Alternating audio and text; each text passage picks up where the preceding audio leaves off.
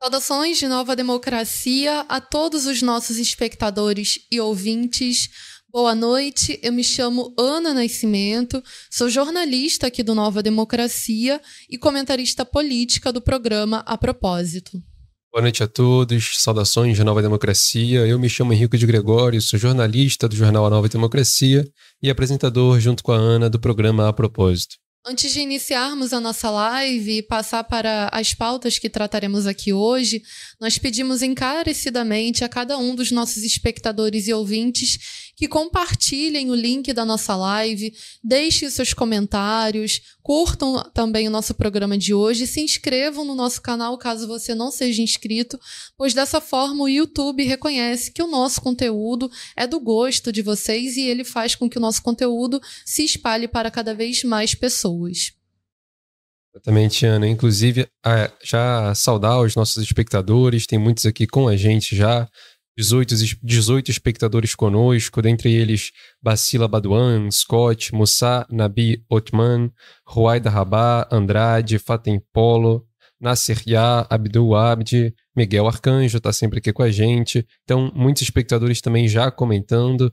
A gente, inclusive, estimula que comentem cada vez mais, porque isso ajuda também na repercussão do nosso programa. E hoje é um programa que a gente tem muita coisa para comentar, como os nossos espectadores e ouvintes já devem estar sabendo, porque foi tema em todo o jornal de hoje, o cessar-fogo na faixa de Gaza acabou hoje às 5 horas da manhã e o Estado sionista de Israel já retomou os bombardeios criminosos contra a faixa de Gaza. Não que houvesse parado completamente durante o cessar-fogo, mas retomou agora com mais veemência os seus crimes contra o povo palestino. A gente vai tratar disso com muita atenção no programa de hoje.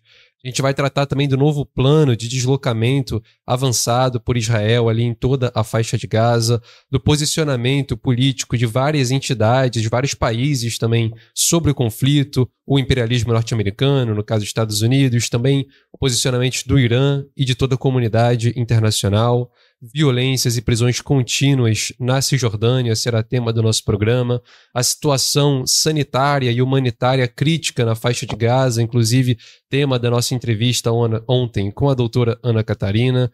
A gente vai também conversar sobre os posicionamentos e ações dos grupos da resistência palestina, o Hamas, a Jihad Islâmica, as brigadas de Al-Aqsa, o apoio do Hezbollah ao povo palestino, erros de cálculo da inteligência israelense, avanços na regionalização do conflito e um importantíssimo protesto em Maceió contra a mineradora Braskem e os impactos nos bairros da cidade que tem é, colocado um risco grave ali de afundamento de bairros inteiros em Maceió e já gerou nos últimos cinco anos o deslocamento de mais de 50 mil pessoas.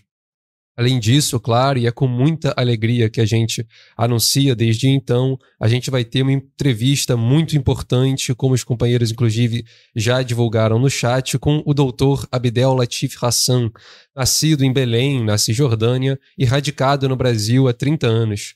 Ele também é membro da Federação Árabe Palestina do Brasil, a FEPAL. Inclusive, o presidente a gente já entrevistou aqui, o Ali de Rabah. E a gente vai discutir com o Abdel sobre a primeira intifada, do qual o doutor Abdel participou, esteve lá. E a gente vai discutir também sobre a Operação Tempestade de Al-Aqsa e do papel dos grupos da resistência nacional na luta pela libertação nacional, entre outros temas. A gente está muito entusiasmado com essa entrevista, já agradece desde já o Abdel por topar estar tá aqui conosco e pede aos nossos espectadores para que compartilhem ao máximo, porque certamente vai ser uma conversa de muito proveito. Ana. Com certeza, Henrico, até porque a luta de ontem persiste até os dias de hoje e com certeza será uma entrevista muito, muito gratificante para todos nós aqui. Também faço coro com você, Henrico, saudar cada um dos nossos espectadores. Agora a gente já tem cerca de 34 espectadores aqui. Boa noite a cada um de vocês, é, pessoal que tem é, acompanhado o nosso programa aqui assiduamente conosco no Plantão Palestina, aqueles que nos conheceram hoje ou que nos conheceram ontem também. E partindo então para o nosso programa, pessoal, durante os sete dias que ficou vigente o acordo de cessar fogo, Israel jamais deixou de violá-lo com prisões, ataques contra os palestinos e também assassinatos. hoje, no primeiro dia após o fim do cessar-fogo, é, 200 bombas sionistas caíram justamente no sul da faixa de Gaza, justamente ali onde se concentram muitos civis, sobretudo crianças. Como um bom criminoso de guerra que é, Netanyahu jamais deixou de defender uma resposta armada duríssima. E o Estado-Maior das forças de ocupação sionistas continuam a desejar uma ofensiva é, total o mais rápido possível. O imperialismo Yankee, por sua vez, segue dando corda solta ao seu cão raivoso, Netanyahu. Isto porque deseja manter Israel como seu porto seguro no Oriente Médio. Mas a questão é: por quanto tempo mais eles poderão sobreviver até serem expulsos de lá? Os planos humanitários exigidos por Biden e supostamente apresentados por um conselheiro de guerra de Netanyahu são demagogia para a comunidade internacional. Na realidade, serviram de auxílio até hoje aos bombardeios é, que têm acontecido no dia de hoje também.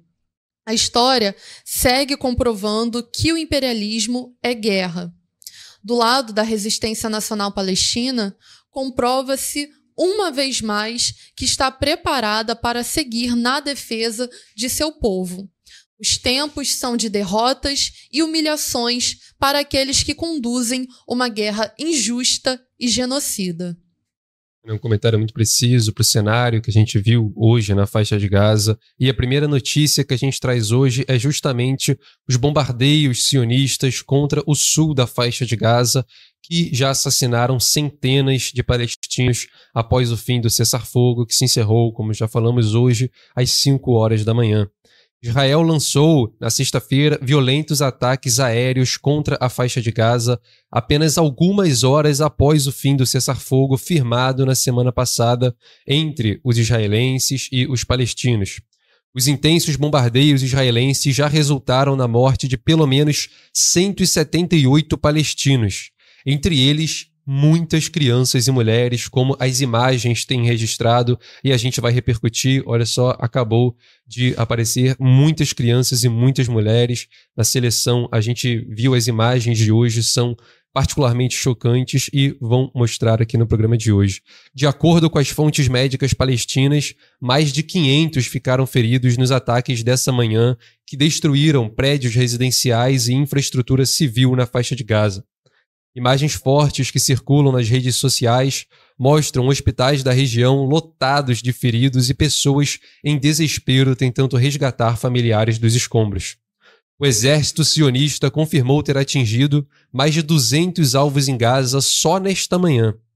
Entre as vítimas palestinas está o jornalista turco Montasser al-Sawaf, assassinado enquanto cobria os bombardeios em Gaza. Mal retornam os bombardeios, retornam também imediatamente os crimes de guerra do Estado sionista de Israel. Esses novos ataques ocorrem apenas um dia após o fim do cessar-fogo que vigorou nos últimos dias. Israel, claro, nunca pretendeu respeitar o acordo imposto pela resistência, mas foi obrigado a cumpri-lo dentro do que foi cumprido diante das derrotas nos campos de batalha e também no campo político. A gente interrompe rapidamente para agradecer o superchat que a gente acaba de receber do nosso espectador José Leite Júnior, que enviou 10 reais com a mensagem Anne Henrico, parabéns pelo excelente trabalho jornalístico, a ND na luta contra o sionismo genocida, Palestina livre e uma série de bandeiras palestinas. A gente agradece o nosso espectador pelo apoio financeiro que é essencial para nossa manutenção, Ana. Saudações, José Leite, também gostaria de agradecer e também passar aqui, pessoal, para uma nova notícia que o coordenador do Conselho de Segurança Nacional dos Estados Unidos apoiou a retomada dos bombardeios em Gaza por Israel. O John Kirby, coordenador do Conselho de Segurança Nacional para Comunicações Estratégicas do imperialismo Yankee, expressou apoio à decisão do Estado sionista de Israel de retomar os bombardeios à faixa de Gaza no dia de hoje. O John Kirby, representando toda a síndrome de xerife do mundo que os Yankees possuem, afirmou o seguinte: povo palestino precisa de um partido que o represente e de um governo que administre seus assuntos longe do Hamas. A declaração, que é, obviamente é, tem pouco efeito sobre os palestinos, pois o Hamas acumula hoje, mais do que nunca, um grande prestígio entre o povo palestino, sendo o representante escolhido daquela nação, não, de fato, essa declaração não tem nenhum efeito, não surte efeito sobre o povo palestino. E a gente vê aí como o imperialismo yankee, como esses conselheiros de guerra, como esses coordenadores de conselho de segurança do imperialismo yankee, eles dão seus palpites sobre como as guerras devem ser geridas é, no Oriente Médio e também em todo, todo canto do mundo, porque eles sabem muito bem que eles também são responsáveis pelo genocídio que está acontecendo em Gaza. Então é essa situação que a gente traz aqui em relação ao imperialismo yankee. Exatamente. Inclusive, a gente poderia levantar as pesquisas que comprovam o apoio palestino ao Hamas, mas as imagens que a gente tem visto nos últimos dias da recepção dos combatentes de Al-Qassam entre o povo palestino, uhum. as celebrações imensas do, dos ex-prisioneiros chegando na faixa de Gaza e adotando de imediato os símbolos, as bandeiras, as bandanas dos grupos da resistência nacional comprovam por si só mais até do que esses documentos que a gente poderia levantar e Exatamente. invalidam muito bem a a, o pronunciamento nefasto do John Kirby.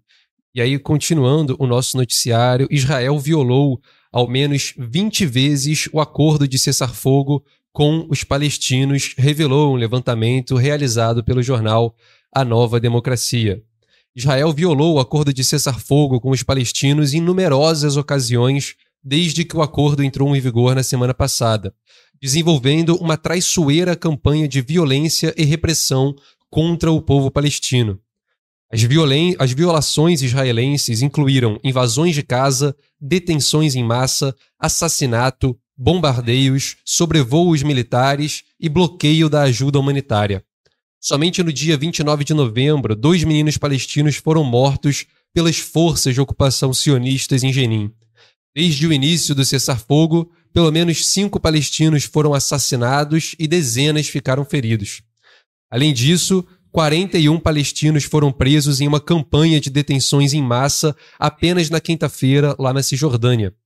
Outros dois palestinos recém-libertados também foram detidos novamente pelas forças israelenses, violando ali os termos de acordo de troca de prisioneiros.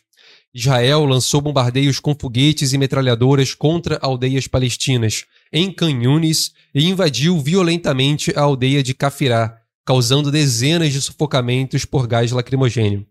Jornalistas e equipes médicas palestinas também foram atacados e alvejados ao tentar cobrir os eventos.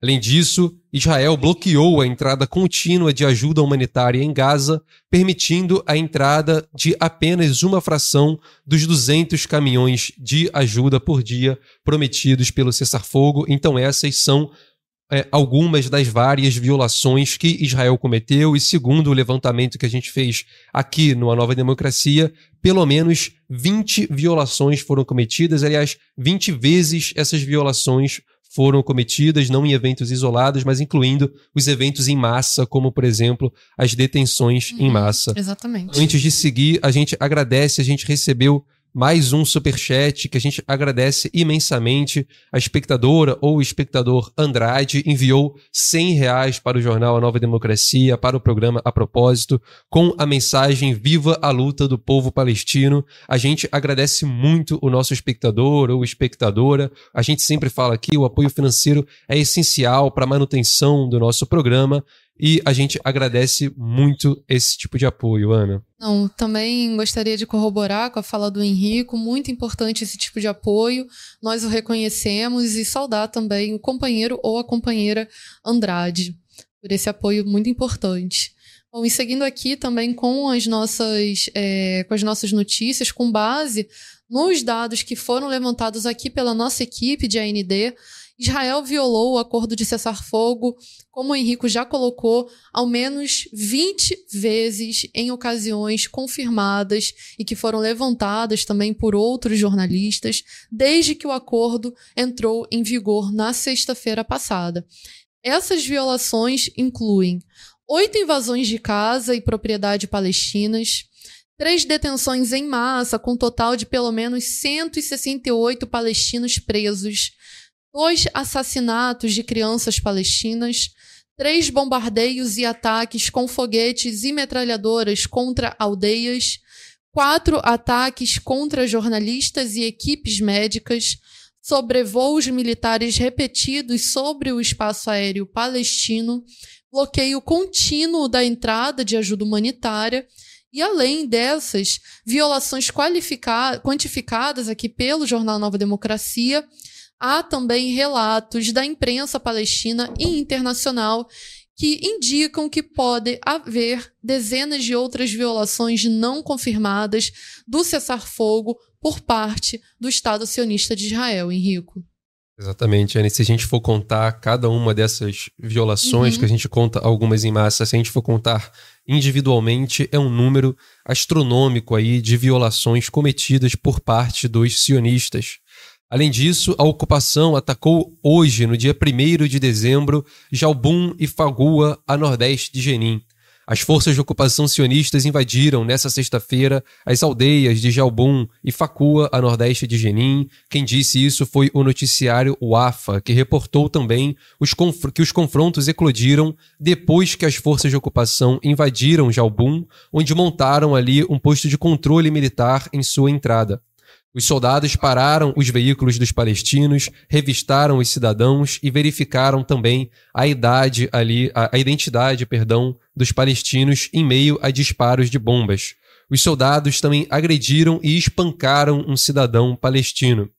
As forças de ocupação também atacaram Facua e conduziram os veículos pelas ruas da aldeia naquelas demonstrações que eles fazem de tentativa de dissuasão, mas que sempre fracassam, Ana. Exatamente, Henrico. E, e ver como isso se espalha para além da faixa de Gaza também para a Cisjordânia ocupada. E essas violações, inclusive, na Cisjordânia, foram correntes durante todo o período antes do cessar-fogo e durante também. E agora, pessoal, a gente interrompe brevemente aqui o nosso noticiário para trazer notícias urgentes. Há confrontos ocorrendo nesse exato momento na faixa de Gaza. Esses confrontos armados são entre a resistência nacional palestina e as forças de ocupação israelenses no noroeste de Deir al-Balá, no centro de Gaza, bem como também em Tal al-Hawa, é, que fica a sudoeste da cidade de Gaza, no norte. Então a gente vê que esses confrontos tornam a acontecer com, é, com muita contundência ali na faixa de Gaza, principalmente por conta das agressões que voltaram a acontecer nesta manhã lá, com mais de 200 bombardeios. Perfeito, Ana. E o Wall Street Journal revela o apoio dos Estados Unidos ao Estado sionista de Israel com munições tecnológicas. O jornal WSJ revelou que Washington forneceu a Israel cerca de 3 mil JDAM, que são uma munição conjunta de ataque direto. Inclusive, é um míssil que, segundo analistas militares, o Estado sionista de Israel usou para atingir o Hospital Batista de Al-Ali, e esse é um kit que tem a capacidade de transformar bombas não guiadas em bombas guiadas inteligentes. Os Estados Unidos também forneceram a Israel pelo menos 100 bombas BLU-109 avançadas, pesando cerca de 900 quilos. Israel usou uma bomba fornecida por Washington em um ataque a Jabalia que matou 100 pessoas. Esse relatório ressalta mais uma vez o apoio incondicional dos Estados Unidos ao Estado sionista de Israel, que continua a realizar os bombardeios e as operações militares na Palestina. O fornecimento de munições avançadas a Israel, dada a situação atual do conflito, é simplesmente, claro, o aval para a continuação da agressão sionista contra o povo palestino. Inclusive, esse ato de fornecer armas tecnológicas avançadas a Israel é uma clara indicação de que os Estados Unidos estão desempenhando um papel ativo no derramamento de sangue, no genocídio do povo palestino, Ana. Além disso, Henrico, a Resistência Nacional Palestina denuncia um plano avançado de deslocamento em massa lá na faixa de Gaza.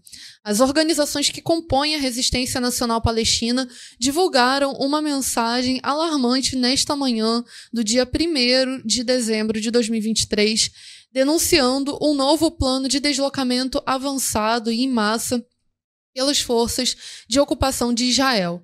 Segundo essa mensagem, a Força Sionista publicou um mapa dividindo a faixa de Gaza em é, 2.300 segmentos, marcando uma nova fase do seu genocídio. Esse anúncio ocorre após o exército de ocupação, pela primeira vez, pedir aos residentes da parte sul da faixa de Gaza que evacuassem as suas casas na semana passada.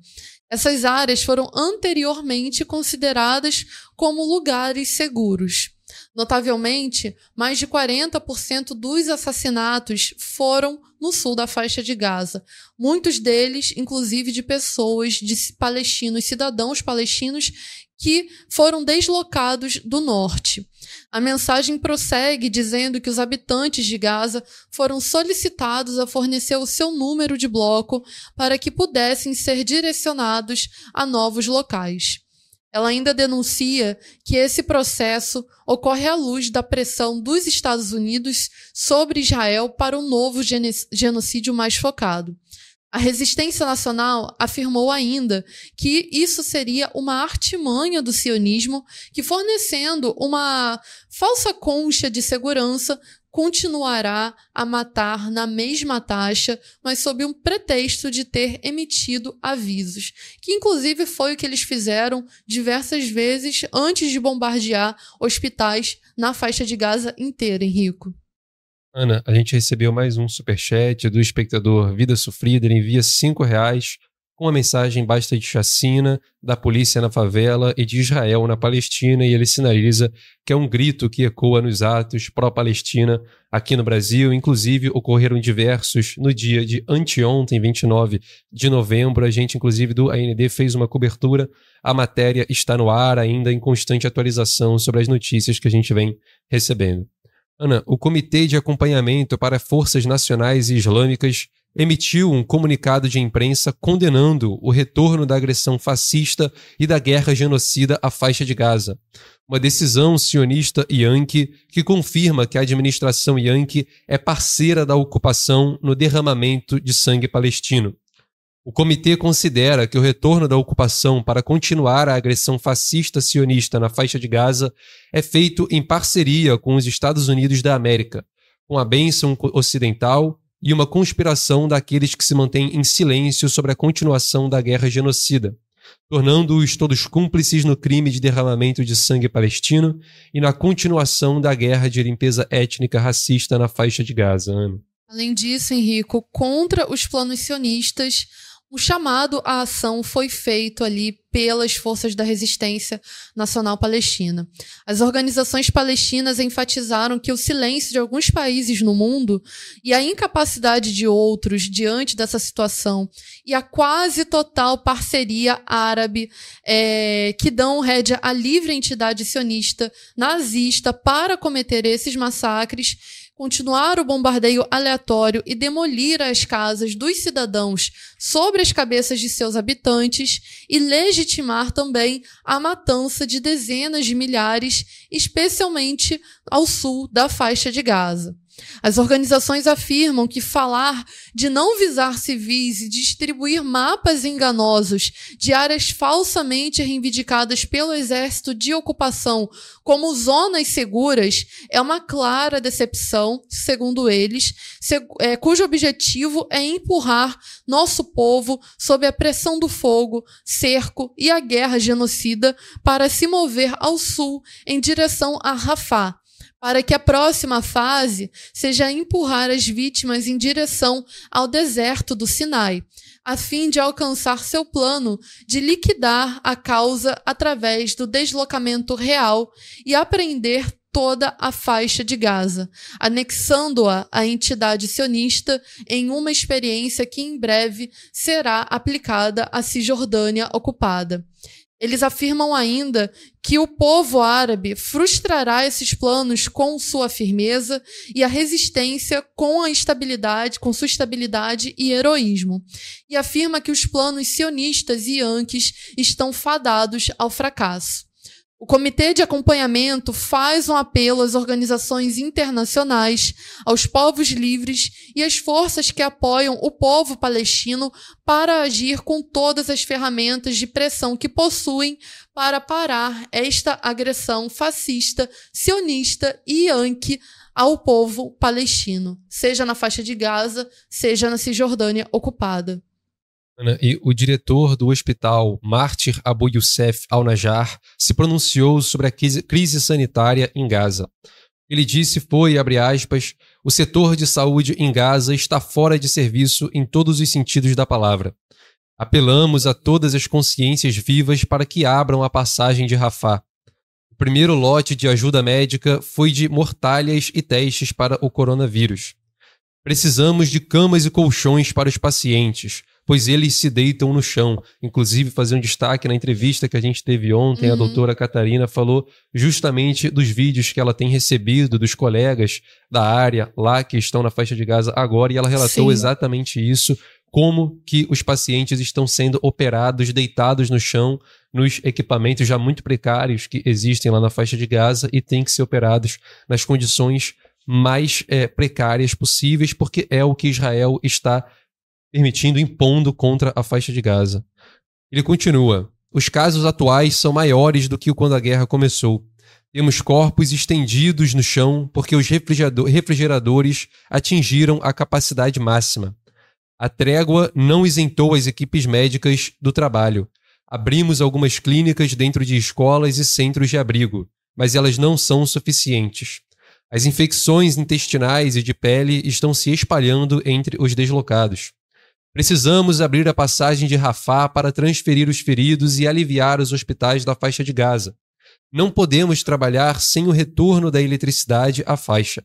Não há lugar seguro em toda a faixa de Gaza, incluindo mesquita e igrejas, diz aí mais uma vez o diretor do Hospital Mártir, Abu Youssef Al-Najjar. Ana. Além disso, Henrico, o escritório de imprensa do governo em Gaza divulgou novos dados sobre a situação em Gaza é, no dia de hoje. 110 pessoas, incluindo três jornalistas, morreram no primeiro dia desde o fim do cessar-fogo. Esse número, inclusive, já foi atualizado. Foram mais de 178 pessoas que já faleceram em Gaza desde os ataques que se iniciaram nesta manhã. O bombardeio israelense causou a destruição de 60% das casas. Mais de 6.500 pessoas estão desaparecidas desde o início da agressão israelense à faixa de Gaza. A ajuda que entrou em Gaza cobre menos de 1% das necessidades da faixa de Gaza. E consideramos ainda que a ocupação e a comunidade internacional são diretamente responsáveis por essa guerra brutal, segundo aí os termos do escritório de, de imprensa do governo de Gaza. Eles ainda pontuam que eles exigem a entrada do equipamento necessário para retirar os corpos dos mártires debaixo dos escombros. Ele, eles afirmaram que já é, nesse dia é, extenso de, de agressões, no 56º dia de agressão, mais de 1.400 massacres foram realizados, mais de 15 mil pessoas foram assassinadas, incluindo mais de 6.150 crianças e mais de 4 mil mulheres, mais de 207 médicos, mais de 26 membros da Defesa Civil e 73 jornalistas, sendo que esse número atualizado agora é que desses 73 jornalistas, 67 são palestinos. Mais de 6.500 estão desaparecidos sob os escombros. Mais de 37 mil estão feridos. Mais de 103 prédios governamentais ficaram significativamente danificados. 200 e, de, é, 267 escolas ficaram parcialmente destruídas e 67 em Rico ficaram fora de serviço. 175 mesquitas ficaram destruídas parcialmente e 89 completamente destruídas. Três igrejas ficaram significativamente danificadas, mais de é, 250 mil unidades habitacionais ficaram parcialmente danificadas e mais de 50 mil unidades habitacionais completamente danificadas ou inabitáveis. 26 hospitais e 55 centros de saúde estão completamente fora de serviço. E para finalizar é, esses dados estarrecedores, 56 ambulâncias foram diretamente atingidas pelos bombardeios, pelas ações criminosas e covardes do Estado sionista de Israel. Ana, e como continuação dessa barbárie de Israel, a gente tem uma notícia que saiu agora, nesse exato momento. O Médico Sem Fronteiras disse que o hospital Al-Wada de Gaza foi danificado por uma explosão israelense.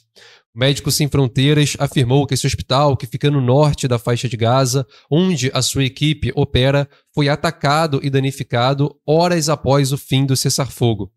Em um post no X, que é o antigo Twitter, Médicos Sem Fronteiras disse que esse é um dos únicos hospitais em funcionamento na região norte atingida, isso, claro, derivante ali dos bombardeios massivos que Israel tem feito desde o dia 7 de outubro e também da falta de combustível e de eletricidade que tem comprometido o funcionamento de diversos hospitais. Acrescentou ainda que o hospital nunca parou de tratar pacientes desde o dia 7 de outubro, apesar de ter sido atacado várias vezes.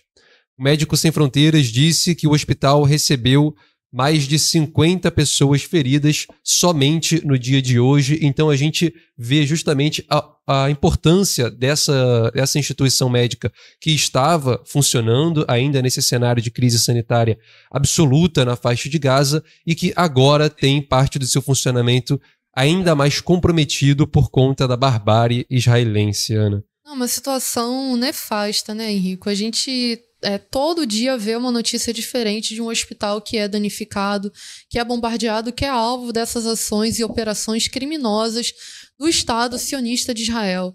Então é revoltante ver a situação que o povo palestino se encontra em Gaza. E a gente vê né, o relato muito forte que trouxe ontem a doutora Ana Catarina aqui para a gente em entrevista.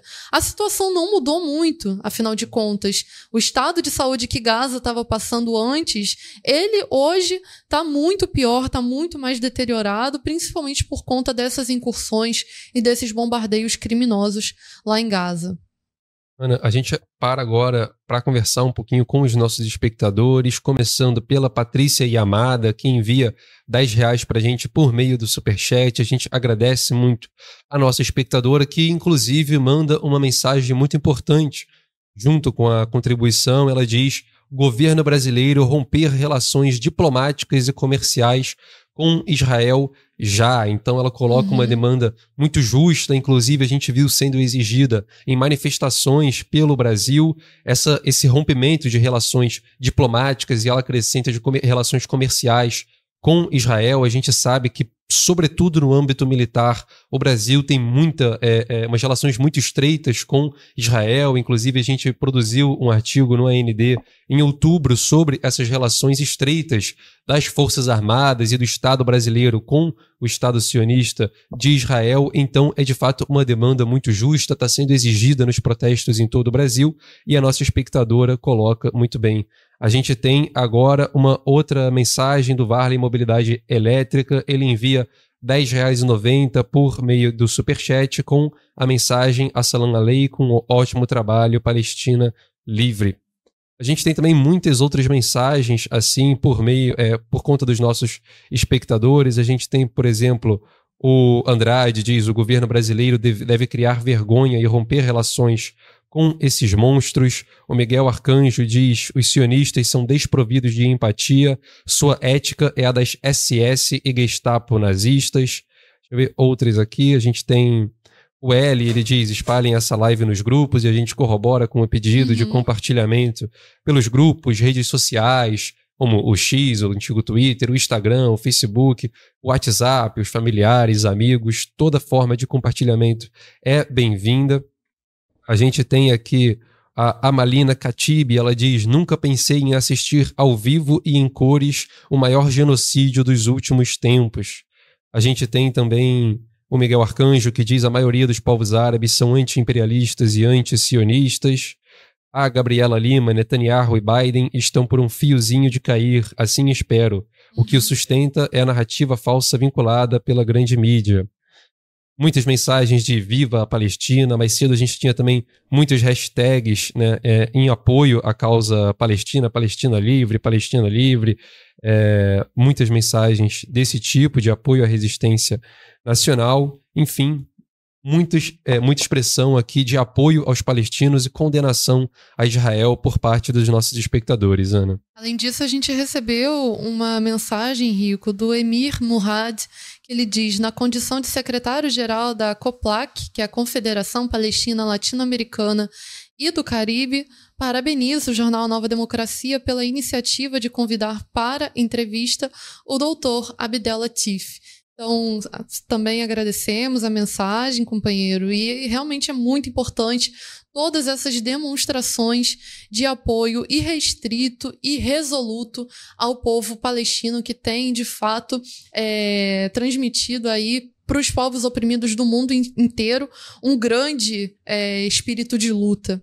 Bom, a gente pode passar agora então para a nossa entrevista, tão aguardada entrevista com o doutor Abdel. É muito importante mesmo a gente é, trazê-lo aqui para poder trazer os seus relatos, contar os seus relatos. O doutor Abdel Latif Hassan ele, como o Henrico já é, trouxe para a gente, ele é nascido em Belém, na Cisjordânia ocupada, radicado no Brasil há 30 anos e membro da Federação Árabe Palestina do Brasil, a FEPAL. Nós discutiremos sobre a primeira intifada, do qual o doutor Abdel Latif ele participou, e também sobre a Operação Tempestade de Al-Aqsa, o dilúvio de Al-Aqsa, que tem sido que tem acontecido agora e também o papel dos grupos da resistência nacional na luta pela libertação nacional palestina e também outras temáticas. Bom, professor é, e doutor Abdel Latif, como você está? Boa noite. Boa noite, Ana. Boa noite, Henrico. Muito obrigado pelo convite. Está tudo bem, dentro do possível. Grande que... prazer estar com vocês para falar sobre Palestina, passado recente e é, presente. Bom, é, a gente é, que fica. Perdão, pode. sobre a primeira intifada, na verdade, eu me, eu me formei em 88 na ex-União Soviética, numa cidade chamada Rostov, é, na fronteira entre Rússia atual e é, Ucrânia voltei para a Palestina e 88 era auge da primeira intifada, que começou em 87, começou exatamente em Gaza, no campo de refugiado de Jabalia, onde um campo, caminhão militar israelense atrapalhou e matou seis eh, trabalhadores palestinos. Depois disso, começou a intifada, a revolta das pedras. E em 88 eu voltei eh, para a Palestina e comecei a trabalhar nos hospitais de eh, Jerusalém e Belém. Trabalhei no Hospital Al-Maqasid, maior hospital palestino de Jerusalém, e eh, Al-Mutala, eh, outro hospital. Então, presenciei pessoalmente como a brutalidade eh, eh, do exército sionista. Ouvi práticas comuns que até hoje existem. Por exemplo, deixar feridos, mesmo com ferimento leve, sangrar até morrer de choque hemorrágico. Impedia chegada da equipe médica para tentar ajudá-los. Então, uma, um ferimento poderia, poderia ser tratada de uma maneira rápida, os feridos morriam sem assistência. O pior de tudo, que os, os militares sionistas roubaram os corpos, levavam os corpos dos mártires palestinos, e quando devolvia esses corpos, a família descobria que estavam faltando órgãos por exemplo, rins coração, fígado e pulmão. Além de matar, eles roubavam esses órgãos para eh, realizar transplante eh, de órgãos em Israel. Além disso, eh, os soldados israelenses, ouvi isso várias vezes né, durante meu trabalho, como entrava dentro do hospital, dentro do centro cirúrgico, levando os feridos para serem presos, ou entrar no posto, no pronto-socorro, eh, levando os feridos também. Os sionistas não têm mínimo respeito pela vida humana. Eh, quando qualquer médico tentava impedir ele, ele era agredido de uma forma brutal e ameaçado de ser morto.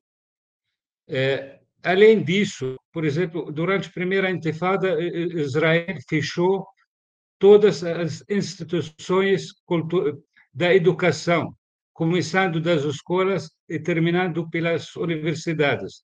Durante dois, dois anos e meio, as escolas e universidades foram fechadas era proibido ensinar. E o que os palestinos fizeram? Começaram, eh, tanto alunos como, como eh, professores, usar as casas para ensinar, ensinar os alunos. Os, quando as autoridades militares israelenses descobriam isso, os professores eram presos usava o que chamam de punição coletiva. É, quando os, era, os veículos militares israelenses eram atacados num bairro ou na aldeia, declarava toque de recolher. Isso significa que aquela, aquela região de onde foram atacados com pedras é, era área militar fechada, toque de recolher significa que ninguém pode entrar da sua casa. E muitas vezes esses toques de recolher duravam durante um mês. Então faltava comida, faltava água, impedia que os, a população civil saia de casa para procurar eh, ajuda médica. Eu morava numa aldeia perto de Belém então, à noite, no meia noite, ligavam para mim que tinha pacientes ou feridos que não poderiam sair da aldeia, ou iria meia-noite para uh, tratar e ajudar aquelas pessoas. É, tem coisas que apenas Israel, em Israel tem. Se uma criancinha jogar uma pedra que acerta um soldado, a casa da família da, da criança é derrubada, independentemente quantas pessoas moram lá. E além de derrubar, de destruir a casa, impedem que os outros palestinos ajudem para reconstruir essa casa. Infelizmente, o que parece que nada mudou na Palestina, naquela terra sofrida de novo, de novo nada novo. Apenas agravou a situação com ataque genocida contra Gaza, contra os civis, o que vocês estão mostrando diariamente, esse cotidiano que o mundo está assistindo de uma forma eh, passiva e sem eh, muita vontade de eh, parar essa massacre. Doutor Abdel, isso é muito importante, tudo isso que você traz para a gente. A gente, antes de continuar, vai só trazer uma notícia que saiu agora para também manter o acompanhamento do que está acontecendo. A resistência palestina enfrenta agora um desembarque naval das forças de ocupação na costa de Deir al-Balá, no centro da faixa de Gaza, coincidindo ali com um intenso bombardeio naval por navios de guerra da força de ocupação e confrontos armados em andamento. Então a gente traz essa notícia rapidamente de como está o desenvolvimento na situação da faixa de Gaza. E, doutor Abdel, eu fiquei muito curioso para saber é, dessas memórias que você tem da primeira intifada, de tudo isso que você traz para a gente, sobre esse contexto muito importante para a Palestina. quais são as suas memórias mais marcantes assim da primeira intifada e qual que foi a importância daquele episódio para a causa palestina? Assim, por exemplo, ontem a gente estava aqui com uma entrevistada que ela relatou que ela teve em Gaza em 2019 e 2023 e toda sexta-feira os palestinos iam até a, a muralha para disparar é, pedras contra os veículos e os militares é, sionistas. Isso é uma herança, a gente poderia dizer, da primeira intifada? Como que a, a primeira intifada impactou a causa palestina, a luta do povo palestino, na sua visão? Henrico, tem coisas na vida que marcam sua alma para sempre. Você vai levar para outra vida. É, o que lembro da primeira intifada, eu trabalhava como voluntário também depois de plantão no hospital, ajudando é, os feridos palestinos. Então, eu trabalhava numa ambulância. Os soldados israelenses, quando percebiam que as ambulâncias iriam entrar na aldeia, eles começaram a sequestrar essas ambulâncias e ocupá-la para entrar disfarçados e conseguir captar os feridos. Uma vez eu estava numa dessas ambulâncias, eles, eles entraram, apontaram a arma para uh, soldado, para motorista e pediram para ele entrar em silêncio na eh, na aldeia. Eles me jogaram no chão da ambulância, pisaram com o sapato eh, na minha cara e pediram para ficar quieto. Quando chegamos lá, pediram para mim sair eh, para chamar os feridos, entrar na ambulância. Eu recusei. E ameaçaram atirar. Eu falei, como médico, não posso, eu estou aqui para tratar para feridos não levá-los para a morte. Então, eh, vocês vão matar dois ou três, melhor matar um, do que eh, eu trair, trair minha profissão. Então, isso nunca você vai esquecer. É claro, impacto, qual o impacto da eh, primeira intifada na luta nacional palestina? Em 88, os palestinos jogavam pedras contra tanques de Israel, israelenses. Eram, eles eram considerados também terroristas, como, como hoje. Mas olha como a causa palestina evoluiu. Os filhos daqueles que jogaram pedras contra tanque hoje jogam bombas, é, com mesma coragem, com mesma determinação.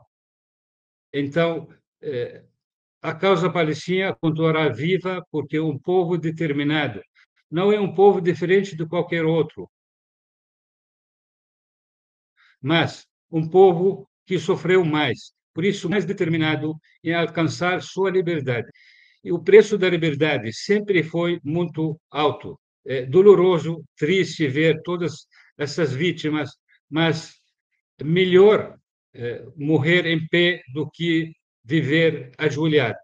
E uma imagem que Israel nunca verá: um palestino ajoelhado pedindo perdão. Vamos lutar até o fim, não importa por quanto tempo, não, quanto, não importa quantas vítimas eles vão assassinar, mas nossa causa, uma causa justa, não é mais causa de um povo, mas um, uma causa do mundo que ama a liberdade e sonha com um mundo diferente, mais justo.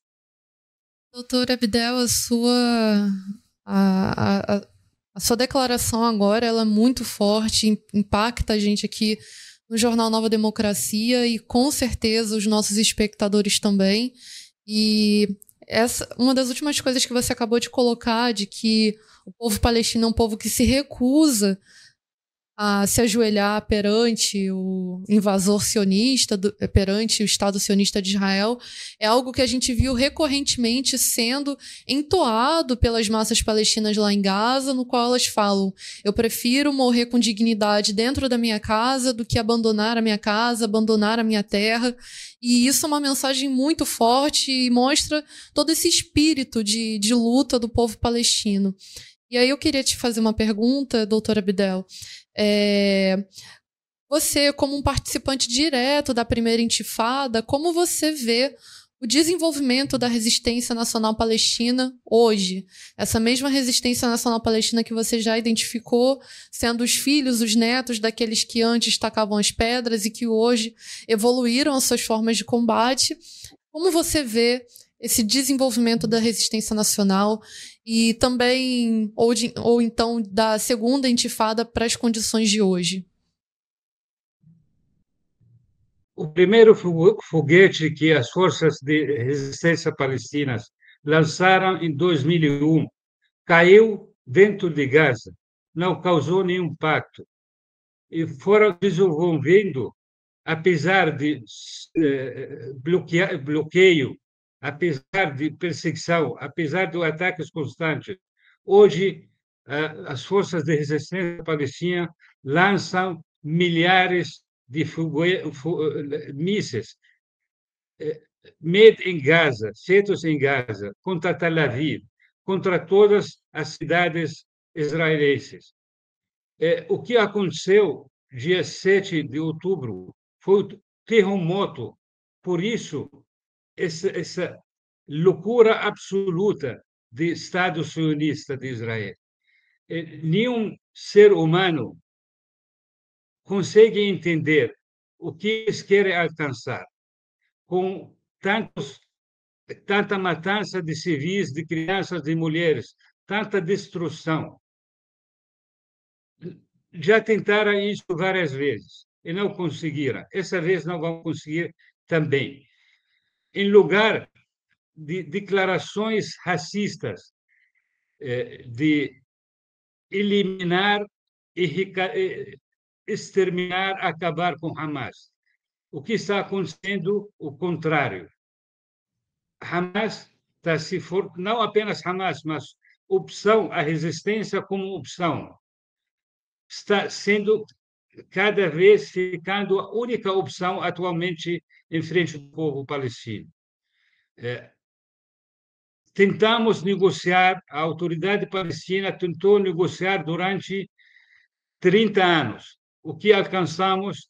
Aumento de assentamentos, aumento de agressividade dos colonos judeus, que triplicaram em número. Na Cisjordânia, onde tem Hamas, tem presença, mas muito controlada. Milhares de civis foram mortos nos últimos 20 anos. Então, a única opção perante o povo palestino hoje lutar, resistir, porque resistir para nós significa existir. E a resistência está adquirindo mais determinação, descobriu e mostrou para o mundo que esse, esse Estado chamado Israel, um Estado vencível, tem como resistir e tem como vencer. Isso, isso quando alguns centenas de combatentes de Hamas entraram na unidade mais forte do exército de Israel ao redor de Gaza, que é chamada Unidade Gaza. Mataram muitos e levaram o resto como prisioneiros políticos para Gaza. Israel ficou por seis horas paralisado, sem resposta, sem saber o que estava acontecendo foram Yankee americano, imperialismo americano, o assassino de Biden, o sionista de Blinken, que foram para Israel socorrê-la. Abriram um ponto, ponto eh, militar aberto de ajuda militar, de assistência militar. Se não fosse os Estados Unidos o resultado da, da, da, da, operação 7 de outubro seria diferente. Mas, independente disso, essa operação mostrou que os palestinos têm coragem, têm determinação e têm apoio interno eh, para a opção da eh, resistência e agora tem a máscara que Israel usou durante todo esse tempo como a vítima, está aparecendo como está sendo de verdade é um Estado nazista incapaz de lutar, eles são capazes de matar criança. Uhum. Isso são, são muito bons nisso. Mas lutar cara a cara com guerreiros de Hamas são incapazes. Apesar de julgar 65 mil toneladas de armas explosivos contra Gaza, principalmente no norte de Gaza. Isso é equivalente a mais de duas bombas nucleares lançadas contra Hiroshima. Ainda hoje, os combatentes da resistência palestina, no norte de Gaza destruída, embaixo da destruição, levantam, atacam forças de ocupação sionista, causando pesadas eh, perdas, destruições de veículos militares. O exército sionista reconheceu que, durante essa guerra, já foram mais de 1.100 feridos eh, militares, entre eles 300 ferimentos graves. Israel mente sempre. Então, não declara as perdas reais, com medo de uh, uma reação interna israelense.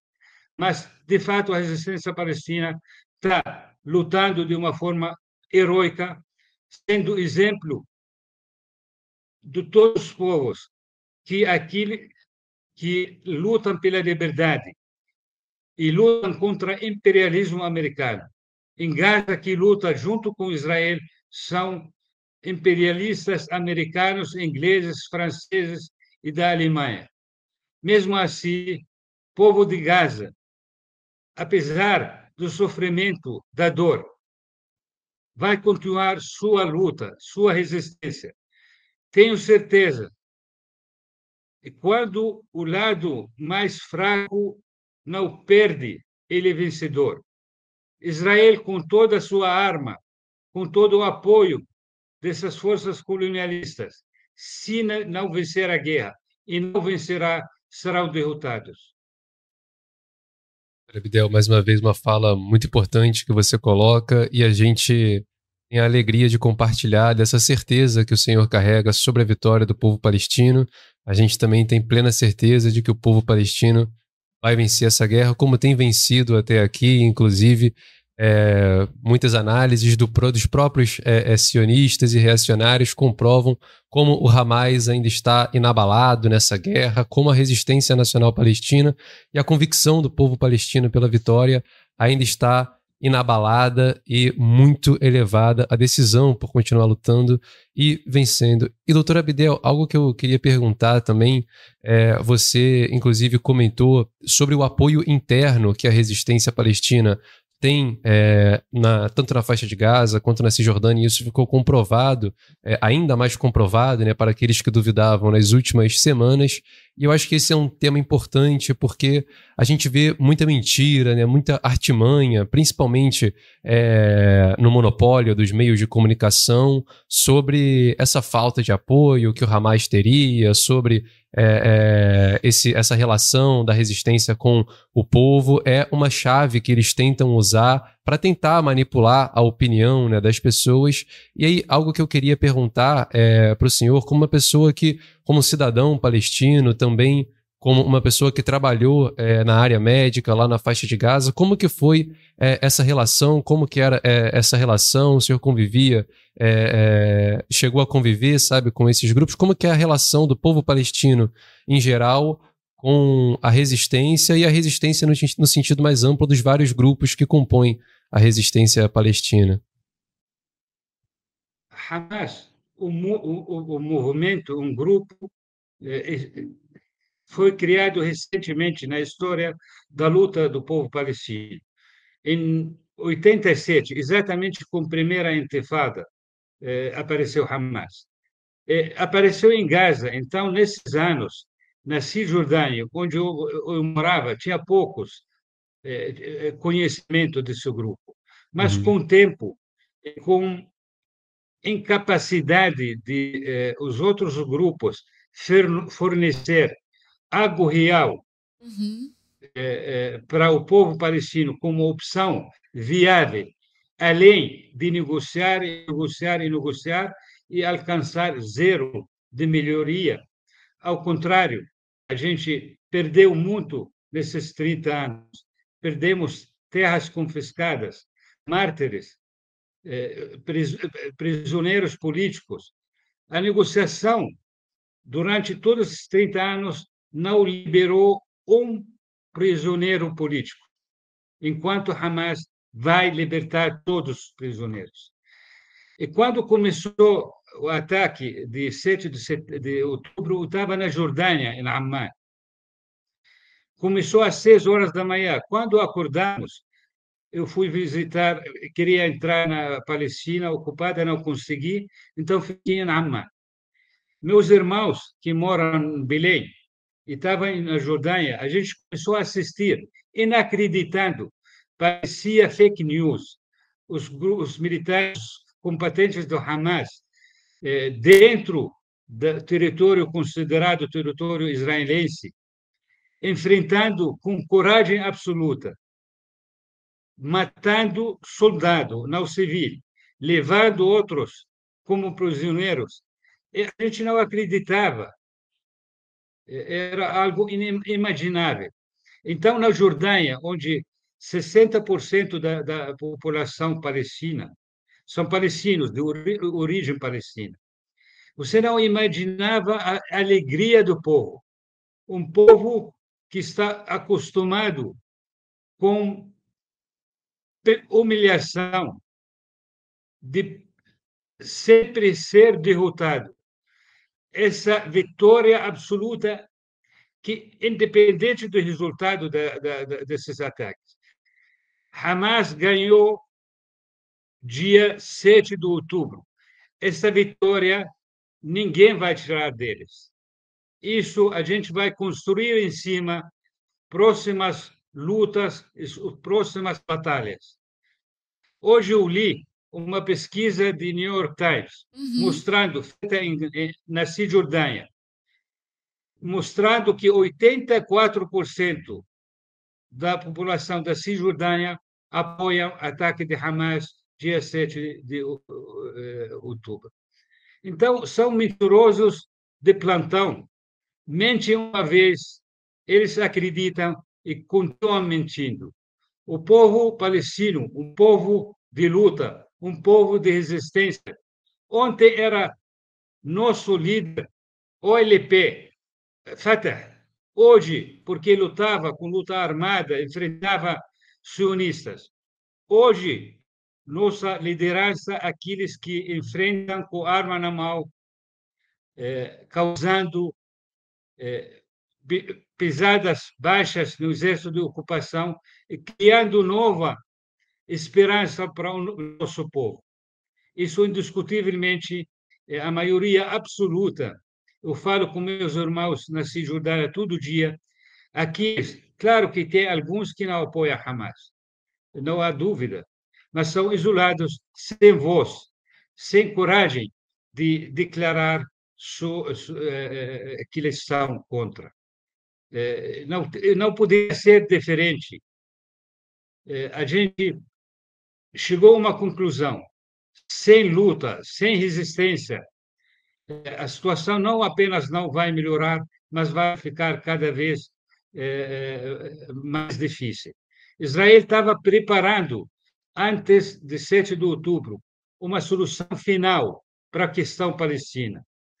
Exatamente anexar maior parte da Cisjordânia, expandir eh, os assentamentos, expulsar uma parte da população daquela região para a Jordânia e manter Gaza como campo de concentração, uma área inviável, uma área que não tem como viver, antes de 7 de setembro, de outubro, Gaza era uma área onde a esperança não existia, onde o sofrimento era intolerável.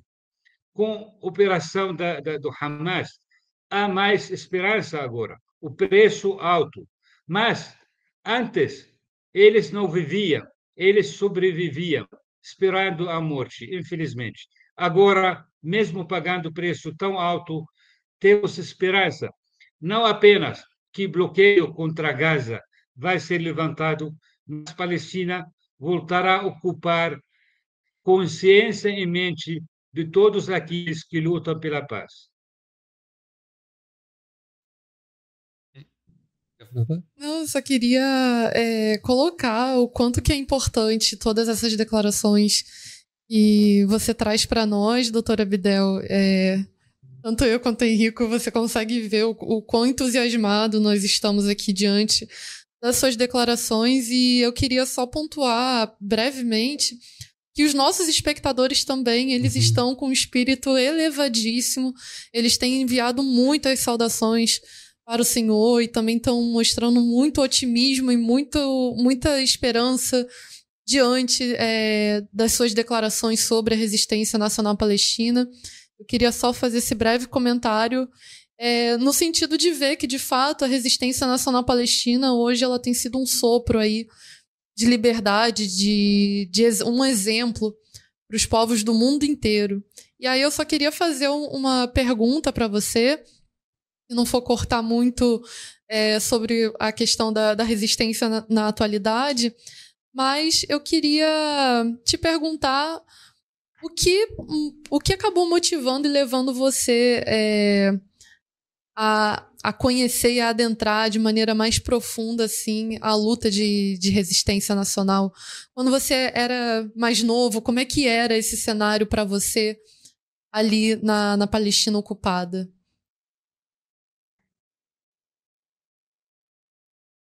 Humilhação. Eu nasci em 62. Minha terra foi ocupada, o resto da Palestina em 67.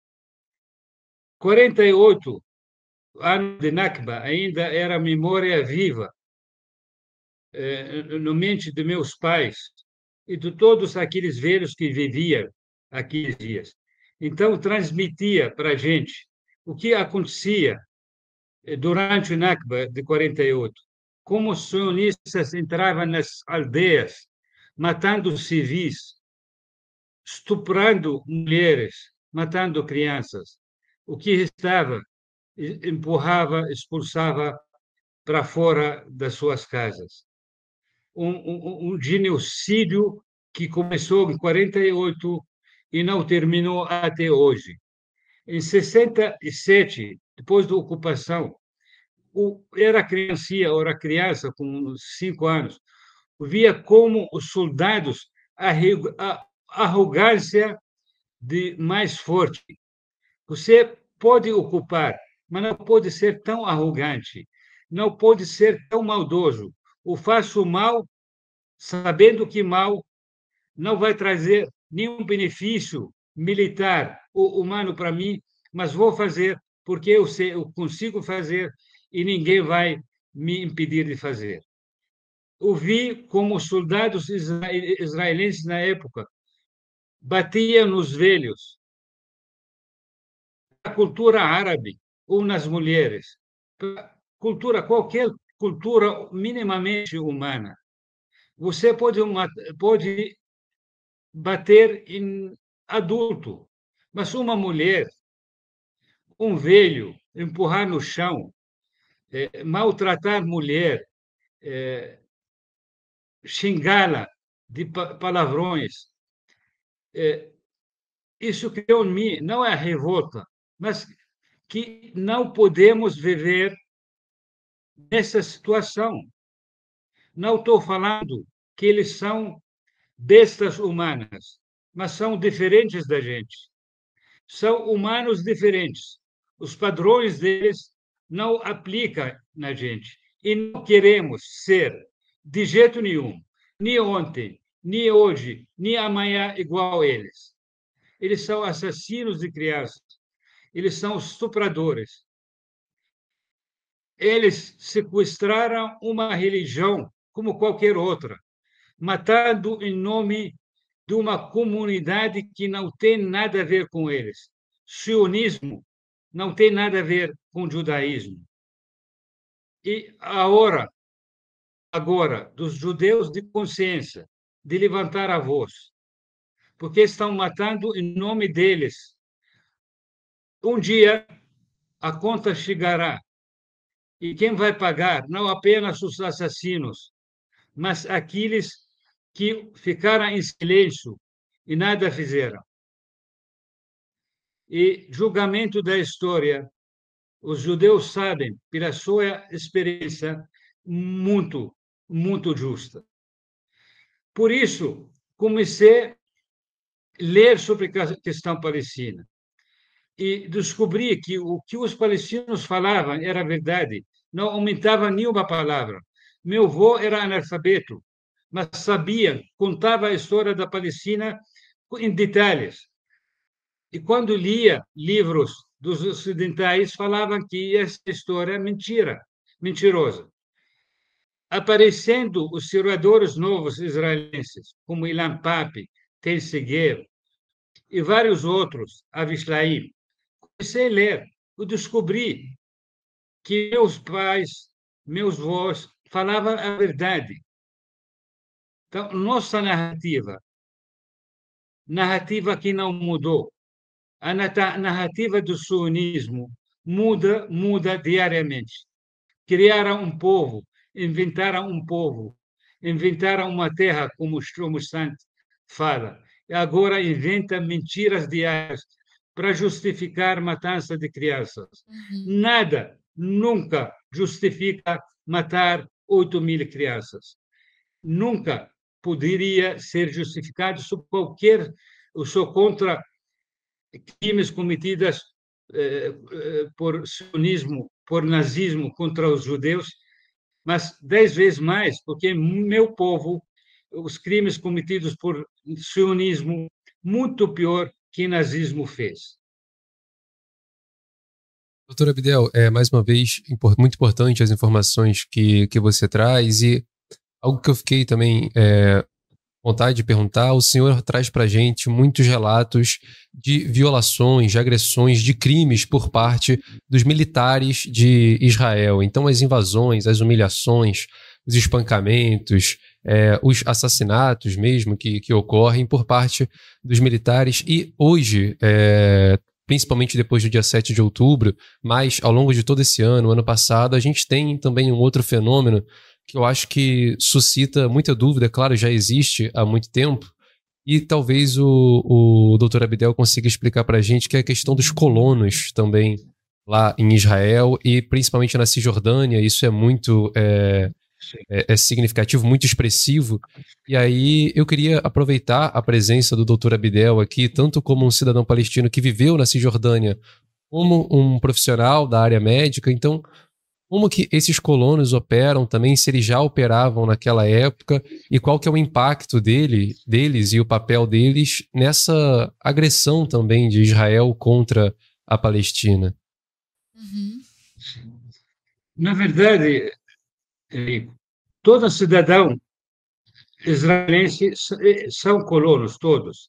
Uhum. A imigração sionista começou no final do século XIX como colonos europeus indo para a terra que não é deles para criar um lar é, exclusivo para judeus. Exatamente. Agora são cidadãos israelenses. Colonos, o que o mundo chama de colonos, são é, os colonos da Cisjordânia. A construção de assentamentos começou logo depois da ocupação de 67. Em 68, começaram a construir assentamentos, principalmente nas regiões mais estratégicas da Cisjordânia. Começaram em Hebron, e quem começou o que eles chamam de esquerda sionista, eh, os trabalhistas, para ver como no movimento colonialista não há esquerda nem direita, tem colonialismo. E por que isso? Os fundadores do, movimento sionista eram laicos, muitos deles eram ateus. Mesmo assim, usaram esse mito de terra dada por Deus, no qual eles não acreditam, para construir um Estado para um povo que não é mais escolhido, porque são povo de, de convertidos europeus. Então, usaram uma eh, mitologia religiosa. E o território mais importante para essa mitologia não é Tel Aviv, nem Haifa, nem eh, território de 48, mas Cisjordânia, o que eles chamam de Samaria Judeia, onde Belém, eh, eh, Nablus, eh, Hebron, onde os patriarcas eh, do judaísmo viviam ou foram enterrados. Então, começaram a colocar para essa aliança entre eh, eh, nacionalismo judaico e os grupos religiosos, começaram a incentivá-los a construir assentamentos, construir assentamentos para eles, na verdade. E começaram a empurrá-los, facilitando. Eles vão viver de graça, com subsídio, paga menos água, menos tudo. Então, conseguiram convencer muitos eh, eh, mudar para a Cisjordânia. E, para isso, criaram um sistema de apartheid. Para eles, por exemplo, tem eh, estradas que não podem ser usadas por palestinos. Uhum. São estradas apenas para colonos judeus. Nem na África do Sul tinha isso. Esses assentamentos construídos em cima de terra confiscada dos palestinos. É, quando começou o processo de paz entre o OLP e o governo israelense de Rabin, tinha 200, 220 assentamentos e menos de 150 mil colonos. Hoje, são mais de 500 assentamentos e 800 mil colonos. Por isso, estava falando para vocês que Israel colocou em prática a solução final da questão palestina. Como? Ben-Gvir, ele é um dos colonos que vive na Cisjordânia. Ele começou a armar esses colonos. Destruíram mais de 60 mil armas de graça para eles. Então, não são colonos, são milicianos bem armados, com autorização de atirar contra civis palestinos para matar. É, são todos crimes cometidos por eles, nunca investigados pelo exército israelense. Pelo contrário, eles praticam crimes inimagináveis. Por exemplo, uma, é, é, uma família inteira foi eh, fechada num, numa casa da Oabsha, família, família da Oabsha, há três anos atrás, fecharam, julgaram, eh, incendiaram a casa. Então, todos morreram incendiados, enquanto o exército sionista estava observando. Nada foi feito. Nem prenderam os assassinos, os criminosos. Então, os colonos representam a alma do sionismo alma de assassinos, racistas, supremacistas, com o qual não tem como conviver. Sob qualquer pretexto, infelizmente, paz, acordos, inviável isso, porque eles não querem, eles não aceitam. Para eles somos goim, goim o outro, o não judeu. O não judeu foi criado para servir o judeu. Então, para você viver lá, você precisa, como palestino, como Moshe Dayan falou um dia. Moshe Dayan era ministro de defesa de eh, guerra israelense nos anos 70. Ou vocês, palestinos, vivem como cachorros aqui, ou vão embora, ou vão morrer. A gente não vai embora, a gente não vai viver como cachorro, vamos resistir. Doutor Abdel, essas palavras de encorajamento e também mostram a, a força e a determinação do povo palestino, despertam e encorajam os povos oprimidos do mundo inteiro, nós aqui do Brasil, é, a apoiar cada vez mais a luta do povo palestino de maneira resoluta. A gente, inclusive, faz questão de ler aqui alguns dos comentários dos nossos espectadores. A gente tem uma espectadora que acabou de falar que o pai dela teve que fugir da Palestina aos 16 anos, muito provavelmente por conta dessa situação, dessa realidade, desse contexto que você é, trouxe para nós. É, também o Miguel Arcanjo de Oliveira, que é um espectador que está sempre aqui conosco, ele fala que na Enciclopédia Hebraica de Educação de 1947, editada no México, tem uma declaração de que os judeus tinham plena liberdade religiosa nas regiões dos povos árabes e, e enfim, tem diversas é, diversos comentários nesse sentido, mostrando como, de fato, os sionistas usurparam de uma religião para promover a barbárie que eles têm feito. E a gente gostaria de, de, A gente, infelizmente, vai ter que encaminhar para o encerramento da nossa entrevista, mas a gente ainda vai fazer algumas perguntas para você. É, até porque to, todas as suas respostas têm nos incentivado bastante.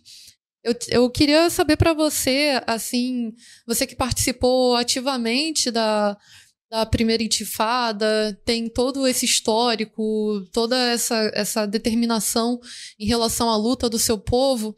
Eu queria te perguntar, em primeiro lugar, qual é o, como você para você qual é o maior símbolo da resistência nacional palestina? Compartilhar qual seria esse maior símbolo aqui para os nossos espectadores. E também como um palestino radicado aqui no Brasil, membro de uma organização tão importante, que tem um trabalho tão importante como a FEPAL, que cumpre um papel importantíssimo na defesa da causa palestina aqui no nosso país. Como você vê a necessidade de se intensificar o apoio e a solidariedade internacionalista à causa palestina, principalmente né, desde o dia 7 de outubro, em que esse apoio se massificou ao redor do mundo inteiro. Maior símbolo da luta dos palestinos, um foto, um foto que foi feito durante a primeira intifada de uma criancinha, Muhammad Oda, com pedra na mão, enfrentando uma fortaleza móvel chamada eh, tanque israelense. E, infelizmente, foi assassinado. Mas não é interessante que eles não entenderam ainda o que Saramago falou para eles. Mas todos os colonialistas são estúpidos, são burros, senão um aprendeu com o outro eh, e não repetia os mesmos erros. Saramago falou para eles: olha, as balas que vocês atiram contra os palestinos mata seu corpo, mas sua alma continua viva como, como sempre, como nunca. Então, eles não vão matar nossa alma e nossa resistência está adquirindo cada vez mais. Eh, temos eh, na verdade, aliados históricos. A, luta palestina, durante muito, muito tempo, desde a criação do OLP até os dias de, de hoje, temos aliados que nunca, nunca nos trai, traíram. É, é, a esquerda mundial sempre considerava a causa palestina como causa da esquerda. É, a luta, a vitória da Palestina, a vitória da, deles. Então, é, hoje, a causa palestina está abrindo olho de muita gente que não é da esquerda, aqueles humanistas que olham e ficam paralisados. Como possível, em pleno século XXI, assassinar crianças e sair justificando? Como possível, depois de matar 7 mil crianças voltar a matar, mas com apoio, com permissão de um caduco demente de presidente da maior potência imperialista do mundo. A nossa luta não vai acabar hoje ou amanhã, uma luta, luta longa. E por isso, maior arma que a gente tem, a memória, como Hannah Arendt fala, Hannah Arendt fala a maior arma que os oprimidos têm contra a opressão a memória. Então, precisamos manter essa memória viva em todas as gerações dos palestinos, independente onde vivem ou onde nascem. Segundo, união em volta da resistência palestina.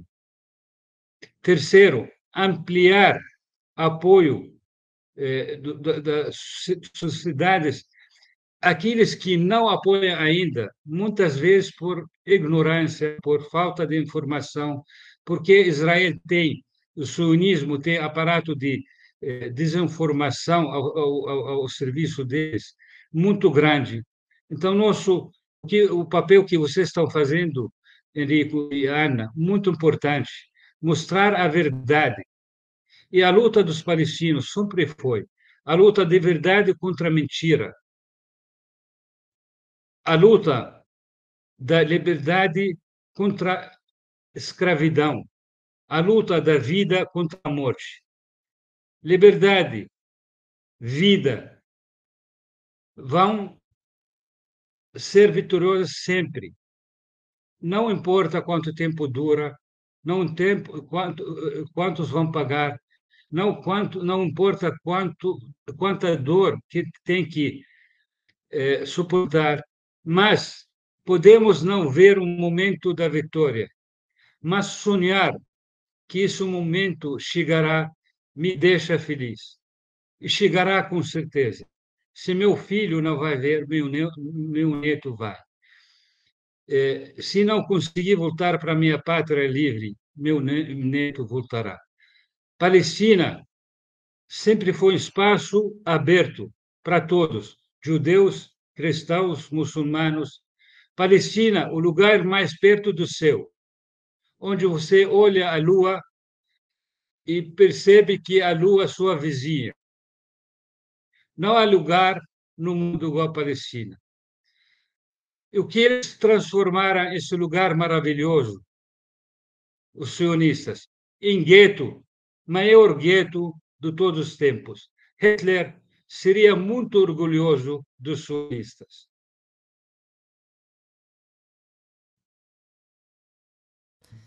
Bom, é, doutor Abdel Latif, a gente fica muito honrado e também muito agradecido é, pelo seu tempo, por você ter aceitado o convite, ter nos concedido essa entrevista importantíssima.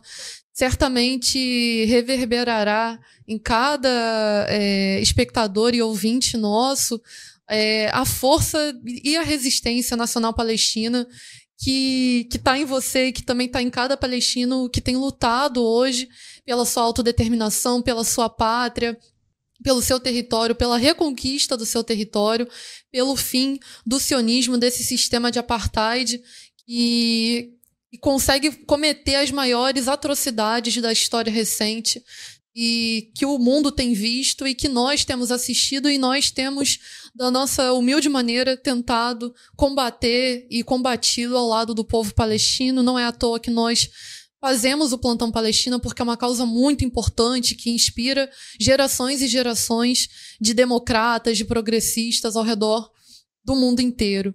E nós ficamos muito emocionados e muito também contentes com seus relatos porque mostram que, de fato, a resistência nacional palestina, o povo palestino vai triunfar.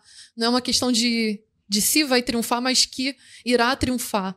Então, nós ficamos muito agradecidos. Queria passar a palavra para o Henrique e para você também, para as saudações finais. queria também agradecer muito a presença do Dr. Abdel aqui. É de fato uma honra para o jornal A Nova Democracia, para o programa a propósito, inclusive também anunciar para todos os nossos espectadores que amanhã será publicado no site do jornal um texto enviado para nós pelo Dr. Abdel, então também encorajar todos a acessarem o site para lerem essa importante também contribuição do Dr. Abdel ao nosso jornal e é de fato com muita honra que a gente recebe o doutor. E aí, antes de passar a palavra, só ler algumas últimas mensagens dos nossos uhum. espectadores. Eles dizem a Munira Adazi, ela diz: Obrigado, doutor. Resistiremos juntos, lutaremos até um dia, inshallah, conseguiremos acabar com esses genocidas cruéis. Muitas bandeiras da Palestina, o Andrade ou a Andrade diz é uma guerra prolongada, mas a vitória é certa. O Emir Mourad diz Sanaúde, voltaremos. E um espectador ele enviou é, escrito em árabe a mensagem saudações a você, doutor e muitas mensagens, é, gratidão, as tuas palavras foram um alento, é, e muitas palavras também de apoio à causa palestina como um todo. Então, transmitir também essa, esses agradecimentos dos nossos espectadores. Eu agradeço muito, Enrico, Ana. Foi grande alegria estar com vocês, apesar da dor. E terminando, não há Palestina sem poesia. Palestina, terra dos profetas e das profecias, e principalmente da poesia. O nosso poeta nacional palestino, Mahmoud Darwish, preveu o que está acontecendo, escreveu sobre eles, sobre os sionistas. São passageiros entre palavras passageiras. O que ele escreveu? De vós, vosso tanque, de nós, nosso sangue, de vós, seus tiros de metralhadora, de nós, nossa carne, de vós, bombas de gás lacrimogênico, de nós, as lágrimas e a determinação. Então, levam sua cota do nosso sangue e vão embora. Saem fora, saem do nosso ar, mar e terra, saem da, das detalhes das nossas memórias. E se querem morrer, morrem longe da gente, porque a gente tem o que fazer nessa terra. Temos o que fazer nessa terra. Cuidar das flores do cemitério dos mártires. Planejar nossa vida de manhã, viver como queremos. Então, Gaza escreve poesias mais bonitas, com determinação. Companheiros, não passarão os racistas, os supremacistas, os assassinos das crianças, não passarão. É a vitória do Gaza, a vitória da Palestina, a vitória de todos aqueles que amam a liberdade aqui no Brasil, em qualquer lugar do mundo. Muito obrigado, irmãos. Nós é que agradecemos, doutor. Até. Até. Bom, depois dessa. É, como ele colocou, apesar de um tema triste que nos une, uma entrevista fantástica, uma conversa é, é muito inspiradora com o Dr. Abdel. A gente retorna agora ao nosso noticiário, que a gente ainda tem muita coisa importante para tratar no programa de hoje. As notícias sobre a Palestina ainda não se encerraram. Antes de voltar de fato ao noticiário, a gente pede a todos os espectadores que estão conosco para que se inscrevam no canal do jornal A Nova Democracia, que apertem o botão de gostei no vídeo, também ativem o sino para que vocês que é, é, gostaram da entrevista, que estão acompanhando o nosso conteúdo, possam sempre ser alertados aí, sempre que o Plantão Palestina estiver no ar, sempre que um novo vídeo estiver no ar. Então, é, se inscrevam no canal, apertem no gostei e também ativem o, o alerta aí do canal. A gente também é, para rapidamente aqui para fazer um pedido de apoio aos nossos espectadores. O jornal A Nova Democracia, ele tem uma loja, caso vocês não conheçam, é a loja do AND.com br e a gente tem um produto novo lá na nossa loja que a gente já anunciou aqui. Um anúncio bem breve para a gente continuar, que é o livro do Nelson Werneck Sodré, O Governo Militar Secreto. A gente já falou aqui diversas vezes o Sodré é o principal historiador marxista do Brasil. Nesse livro, ele destaca a questão da subordinação da América Latina aos Estados Unidos, as agressões imperialistas yankees no subcontinente, a militarização da região, o golpe militar no Brasil e a tutela dos militares no país. Então, um livro muito importante de se conhecer, de se ter domínio, caso você se interesse por esses temas, certamente é uma leitura fundamental que pode ser adquirida na loja do AND.com.br pelo, pelo preço de 30 reais. Ana, a gente continua então agora com o nosso noticiário. Então, pessoal, é, nossa, nosso plantão Palestina continua e com esse sopro né, de, de inspiração e que foi essa entrevista com o companheiro Abdel Latif. E continuando aqui, pessoal, é, o nosso, nosso plantão Palestina. É, houve confrontos armados entre combatentes da resistência nacional palestina nesse momento e as forças sionistas que invadiram os arredores de Jenin.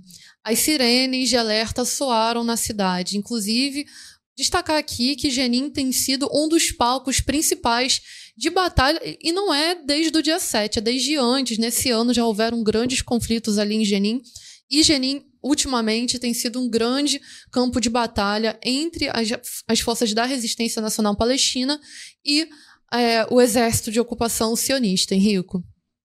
Exatamente, Ana. Inclusive, o Ministério da Defesa da Síria também disse que aproximadamente às 1h35 de hoje, o, o, o exército israelense, as tropas de ocupação, realizaram uma agressão aérea a partir da direção do Golã sírio uhum. ocupado, a região das montanhas de Golã, onde o Estado de Israel opera, tendo alvo como, tendo como alvo alguns pontos nas proximidades da cidade de Damasco. As forças da defesa aérea síria responderam aos mísseis da agressão e abateram a maioria deles, e as perdas foram limitadas a danos materiais, Ana. É muito importante ver tudo isso que está acontecendo agora ali na Síria. Inclusive ver que Israel, Henrico, tá, tá também atacando outros povos e, e outros países ali naquela região. Bom, pessoal, líder do Hamas, o Osama Hamdan, denunciou a política de mentiras de Israel, como nosso próprio convidado acabou de colocar, é uma fábrica de mentiras, esse Estado sionista.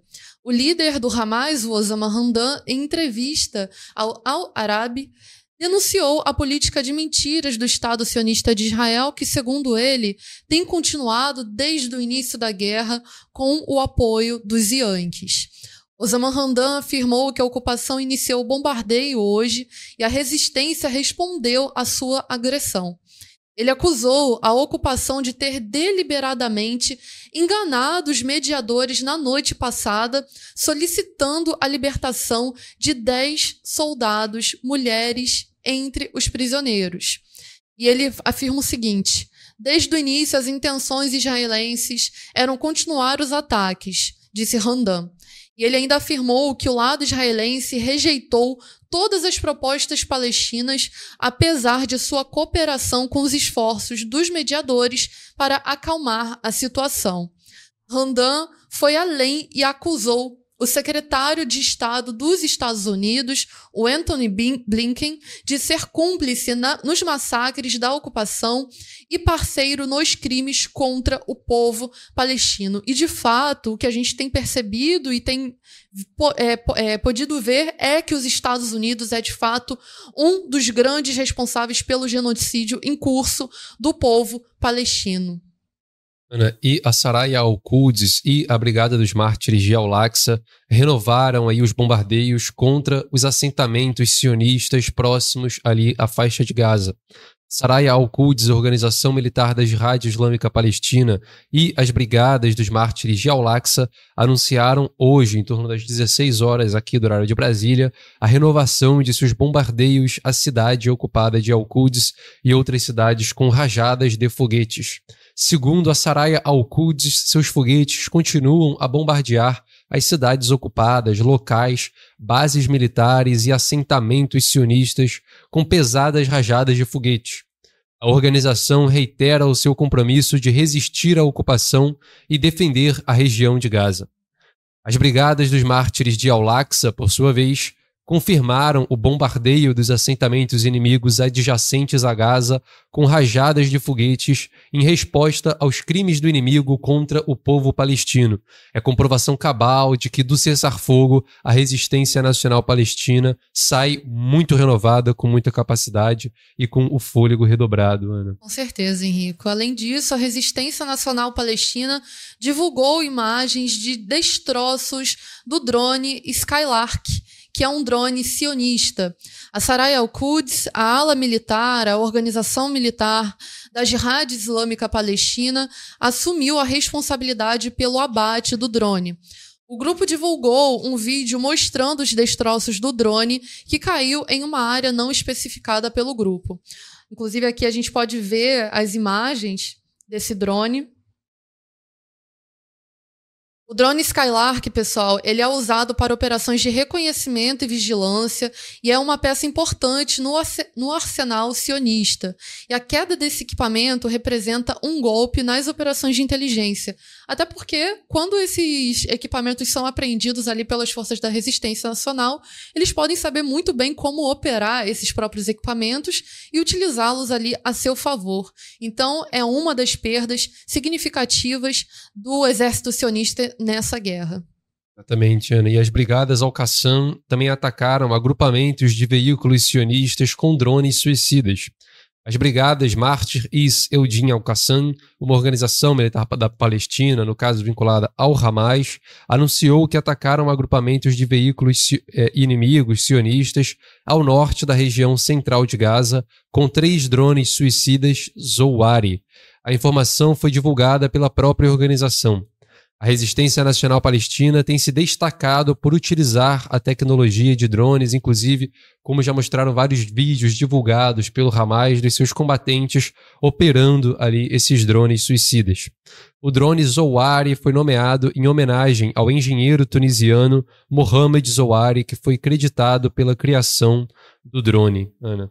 Além disso, Henrico, ataques contra o exército sionista na fronteira do Líbano e da Palestina ocupada também foram notificados no dia de hoje. O Hezbollah divulgou um resumo das operações da resistência islâmica contra locais e agrupamentos do exército inimigo israelense na fronteira entre o Líbano e a Palestina ocupada, realizadas no dia de hoje.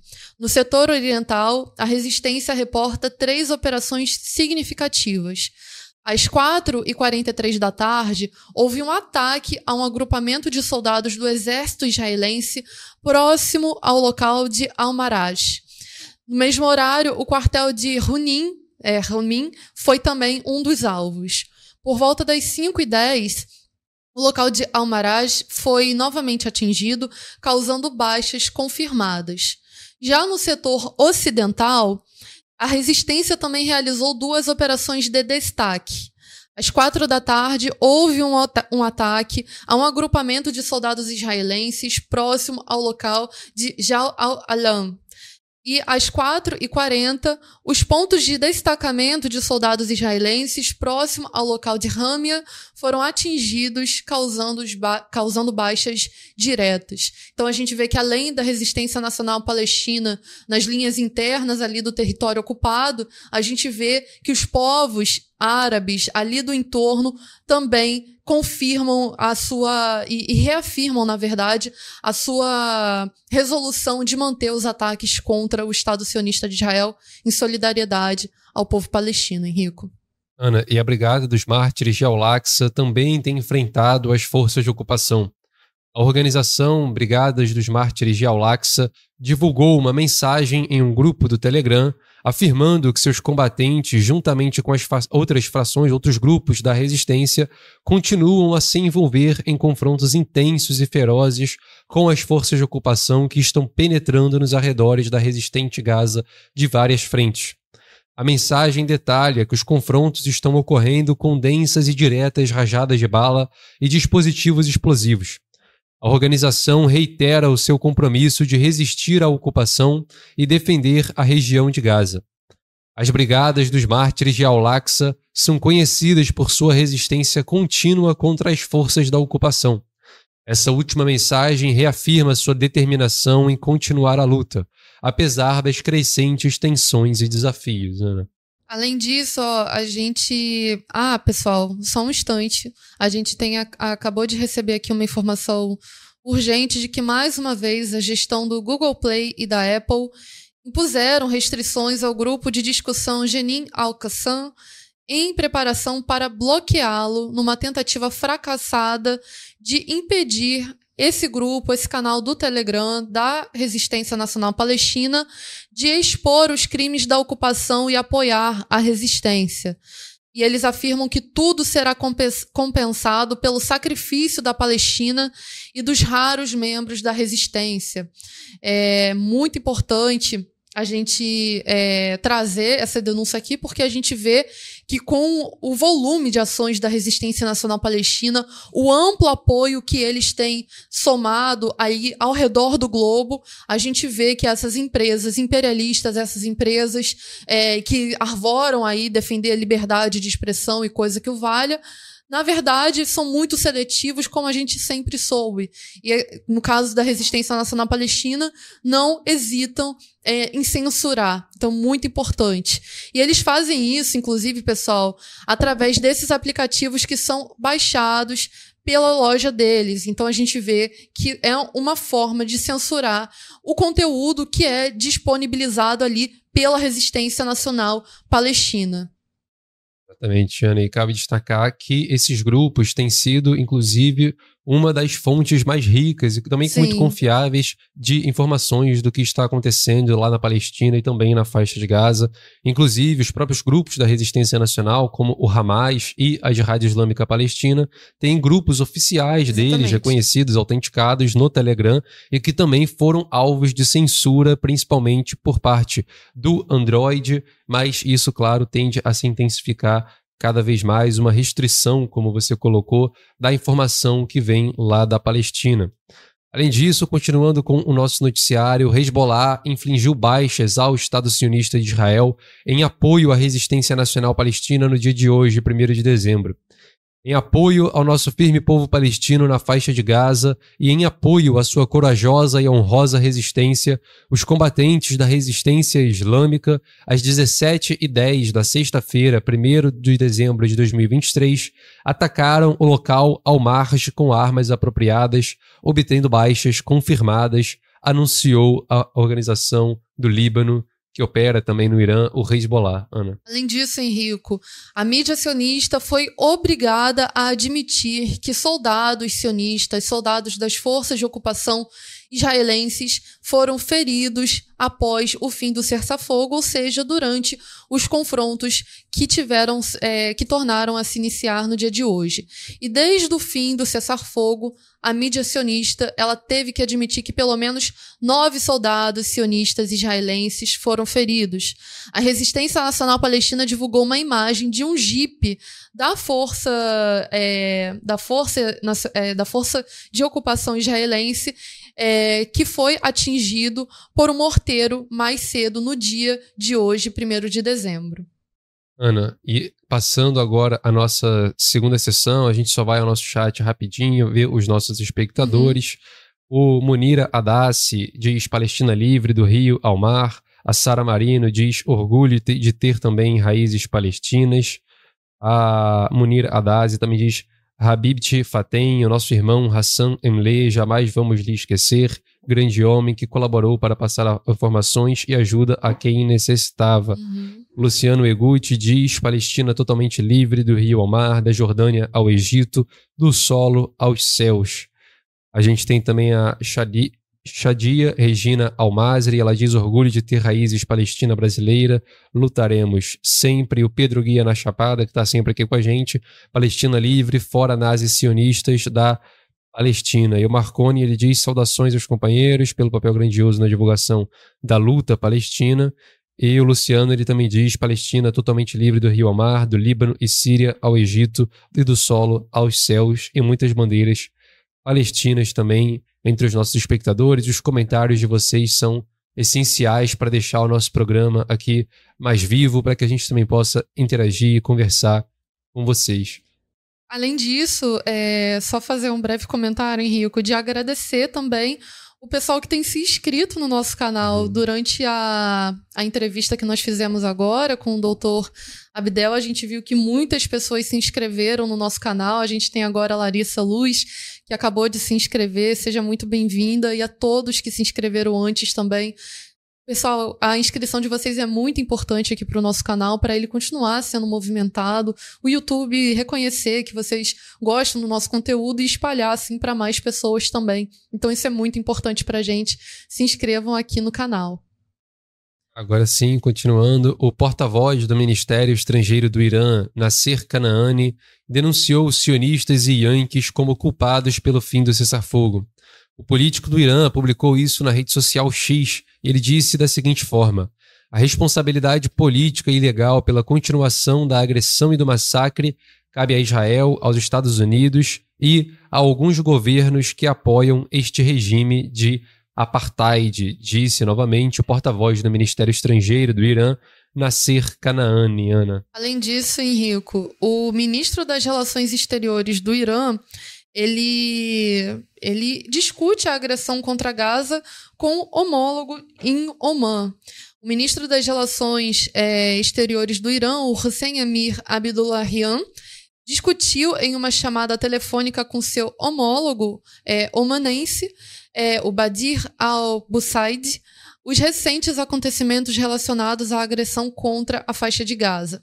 O Amir Abdullahian expressou sua preocupação com a retomada dos crimes de guerra por parte de Israel contra os residentes de Gaza, considerando isso como mais uma prova da falta de interesse do país em atender às demandas da comunidade internacional e também da opinião pública.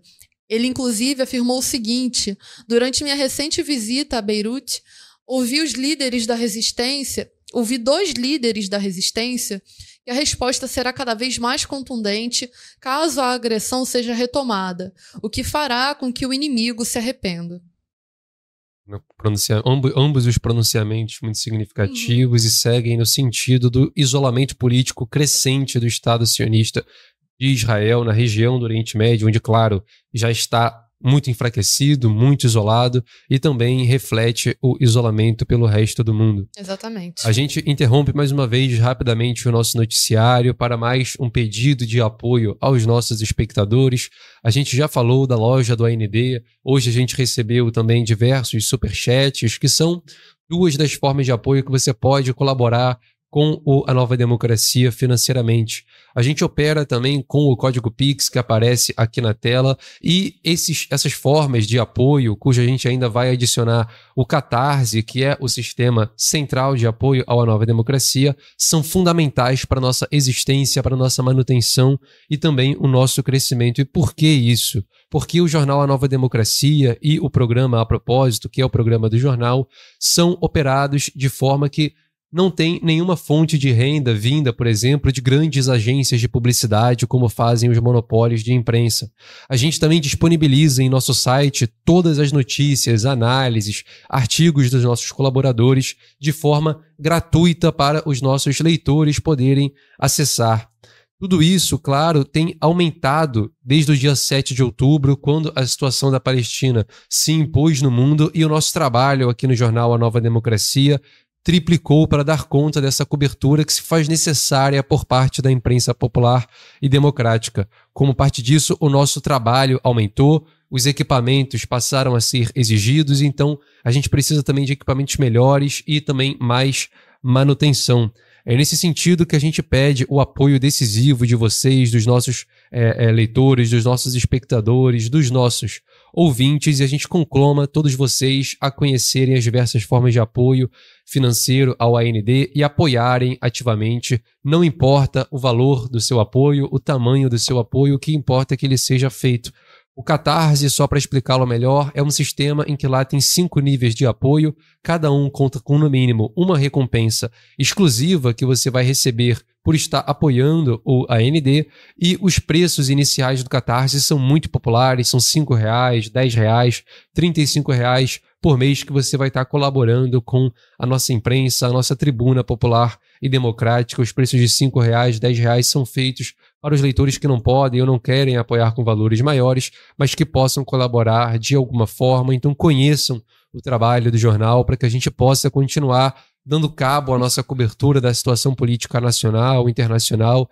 e nesse momento, principalmente, da luta do povo palestino, Ana. Muito importante, pessoal, esse chamado que o Henrique traz aqui pelo jornal Nova Democracia, porque de fato nós somos uma imprensa popular democrática, como vocês sabem. Para quem não conhece, inclusive, nós É, nós surgimos há cerca de 21 anos atrás, um pouco mais de 21 anos atrás.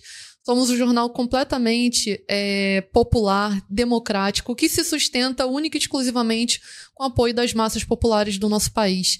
Não à toa, nós fazemos questão de que o que estampa aí o nosso jornal seja as lutas dessas massas, as suas reivindicações, denúncias, e não à toa estamos fazendo esse plantão palestina, porque tomamos com muita seriedade, também com muita relevância o que está acontecendo no, ao redor do mundo, no nosso país, e principalmente agora, nesse momento, contra o povo palestino e a sua luta também. Então, destacando isso, só fazer coro com o pedido do Henrico: ajude a gente, ajude a construir o Jornal Nova Democracia. Somos uma imprensa que se apoia e se sustenta única e exclusivamente com o apoio de vocês. Agora a gente segue então com no as nossas notícias. A gente teve uma atualização muito breve aqui de que os, barcos de, os barcos de guerra de Israel têm disparado intensamente contra a costa ali de Canhunes e também o Mar de Rafah na faixa de Gaza. Uma atualização, inclusive, da situação Sim. que a gente já havia noticiado durante ali, a entrevista com o doutor Abdel. Esses é, ataques pelo mar ali contra a costa da faixa de Gaza, Ana. Uma situação nefasta que a gente tem visto, então, escalar o nível dos ataques ali na, na faixa de Gaza nesse momento. Bom, pessoal, a gente vai passando aqui para o nosso noticiário. Não vá embora, fique aqui conosco, assista até o final, deixem os seus comentários, porque é muito importante que vocês interajam aqui com a gente. Já já a gente vai conversar com vocês.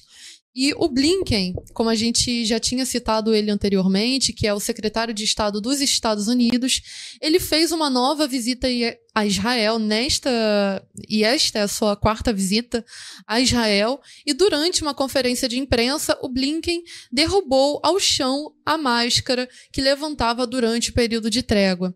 E ele inclusive chegou a afirmar que apoiamos e continuamos a apoiar, continuamos a apoiar e continuaremos a apoiar os esforços de Israel. E se antes é, o Blinken afirmava que era necessário um plano humanitário a ser seguido por Israel, bastou ser questionado para que o Yankee afirmasse que seguirá apoiando o Estado sionista e genocida de Israel. Além disso, Anthony Blinken afirmou que todo o possível deve ser feito para que o Hamas não repita o ocorrido do dia 7 de outubro, e dentro do que considera os objetivos de tal apoio incondicional a Israel está que o Hamas não possa continuar governando Gaza e não possa ter capacidade para repetir tais ataques. E como se vê, pessoal, são condições impossíveis de serem alcançadas, inclusive corroborando com o que trouxe o nosso próprio entrevistado.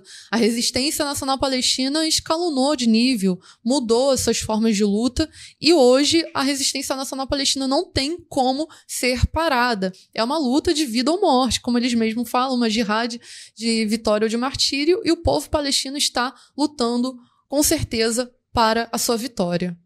Inclusive, operações como o 7 de outubro, que o Blinken quer evitar, e até maiores do que o 7 de outubro, já estão inclusive prometidas pela Resistência Exatamente. Nacional Palestina, como afirmou recentemente o líder do Hamas, Osama Hamdan.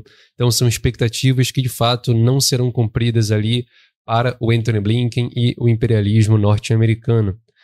Além disso, o New York Times divulgou um artigo que comprova que o exército sionista sabia do plano da resistência palestina há mais de um ano. Militares, militares é, é, sionistas tiveram acesso a documentos, e-mails e entrevistas que revelava o plano de batalha do Hamas há mais de um ano. Isso revelou o monopólio de imprensa norte-americano New York Times. Em 40 páginas, o documento foi batizado de Muros de Jericó e destrinchava ponto a ponto todos os passos da Operação Tempestade de Al-Aqsa, levada a cabo em 7 de outubro de 2023. Os sionistas, porém, não confiaram na capacidade dos palestinos em conduzirem uma ação militar de tamanha envergadura. É uma aspiração, foi a avaliação dos militares sionistas. Eles também pensavam que o Hamas não tinha capacidade para atacar e que nem teria tamanha ousadia. As autoridades sionistas avaliaram que, mesmo que o Hamas invadisse, poderia reunir uma força de algumas dezenas, e não as centenas que acabaram por atacar. Israel também interpretou mal as ações do Hamas.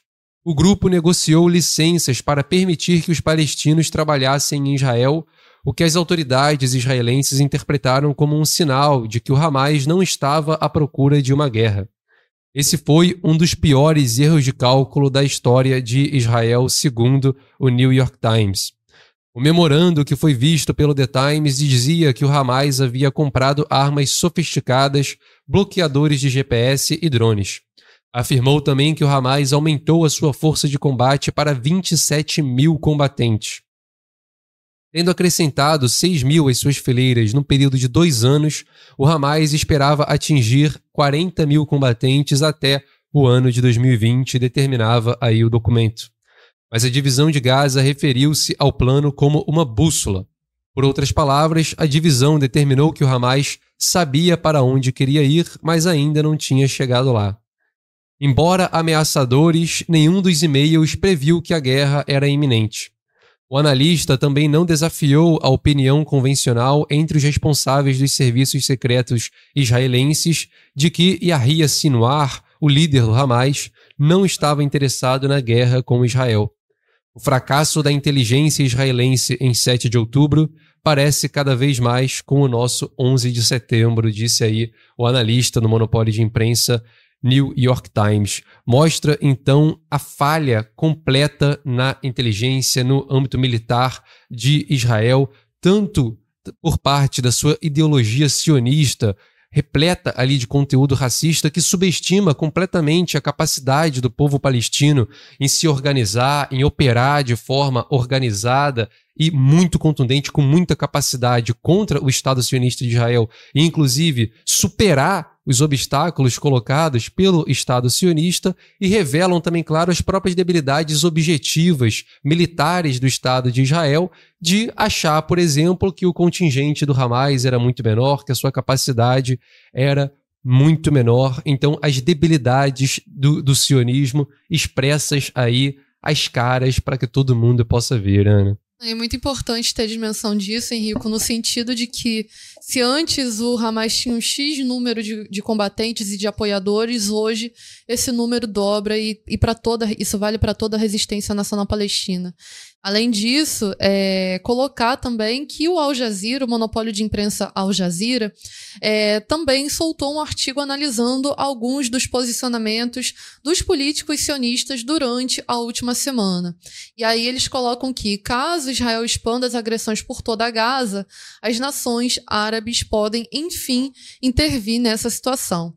O general igualmente racista, fascista, sionista, o Yoav Galante, o atual ministro da Defesa que liderou a invasão israelense de Gaza em 2010, no início desse ano, ele alertou é, o, que o Hezbollah Perdão, ele alertou o Hezbollah que Israel devolveria o Líbano à idade da pedra se fosse atacado no início das operações em Gaza, referiu-se aos inimigos de Israel como animais humanos, para a gente ver o nível desse tipo de gente. O Galante também afirmou nos últimos dias o seguinte: os palestinos têm alguns dias. Quando voltarmos a lutar, aplicaremos a mesma força e mais, e lutaremos em toda a faixa de Gaza. Certo de que Israel violaria rapidamente a trégua e conduziria novamente ataques por toda a Gaza, Galante afirmou o seguinte: eles enfrentarão primeiro as bombas da Força Aérea, depois os projéteis de tanques e artilharia e as patas dos D-9, que são as escavadeiras blindadas, chamadas também de bulldozers, e finalmente o, tirote o tiroteio dos caças de infantaria. O Al Jazeera analisa o seguinte. Pode presumir-se que Galante representa e expressa a política do gabinete israelense em relação a Gaza de forma muito mais precisa, muito mais, é, muito mais precisa é, do que o seu problemático e combativo, entre aspas, primeiro-ministro, que está cada vez mais é, perto de tentar garantir a sua sobrevivência política e conclui é, tratando da regionalização do conflito, falando o seguinte: o Egito tem alertado que não aceitaria quaisquer refugiados, temendo a desestabilização política e os riscos de segurança. Se for confrontado com essa realidade, poderá encontrar-se no pior cenário possível, tendo de recorrer à força. Uma tal intensificação atrairia quase certamente para a guerra muitos grupos armados e estados que até agora demonstraram paciência, esperando uma saída é, no que analisa ali o Al Jazeera como racional. Então a gente vê, diante dessa declaração desesperada do Yoav Galante, falando ali que vai de fato cometer toda sorte de atrocidade contra o povo israelense, contra o povo palestino, perdão, é, na sua sanha sionista, como, como a gente tem visto nesses últimos tempos, o que demonstra, na verdade, que a resistência nacional palestina tem conseguido conquistar os seus, seus objetivos e também tem conseguido infligir medo a, a esses sionistas, porque eles não vão conseguir devolver o Líbano na ida, à Idade da Pedra e não vão conseguir acabar com nenhum palestino. Então é muito importante ter dimensão disso tudo. O povo palestino está muito coeso no seu interesse uníssono ali de conquistar a liberdade. Ana, antes de seguir com a nossa próxima notícia, a gente gostaria de agradecer muito ao nosso espectador Nasser Abdala. Ele doou 100 reais pelo Pix, uma forma de apoio financeiro que a gente agradece muito. A gente já colocou aqui a importância desse apoio para a existência, para a manutenção e para o crescimento do jornal A Nova Democracia e para o programa a propósito. E ele envia com a mensagem: a resistência palestina nunca desistirá de lutar pelo direito de sua terra. Então a gente agradece é, é, o envio do, do, apoio financeiro, a gente repercute é, as palavras e saúda o nosso apoiador, o nosso companheiro Nasser Abdala, pelo apoio ativo e decisivo à imprensa popular e democrática. Saudações. A gente segue agora com a notícia de que o Benny Gantz, do, do Gabinete de Guerra sionista, afirmou que não haverá cidades de refúgio. Na quarta-feira, o sionista Benny Gantz afirmou que os ataques de Israel devem se expandir para toda a faixa de Gaza. Na sexta-feira, as forças de defesa de Israel, como são chamadas as forças militares sionistas, lançaram panfletos em Canhunes, a maior cidade do sul de Gaza, chamando-a de zona de combate e dizendo aos residentes para evacuarem imediatamente. Canhunes, Rafah e as províncias do Médio, no sul, estão abrigando atualmente cerca de 920 mil pessoas deslocadas internamente na faixa de Gaza, sobretudo do norte, afirmou a Agência das Nações Unidas de Assistência e Obra aos Refugiados da Palestina, a subsidiária da ONU lá na Palestina.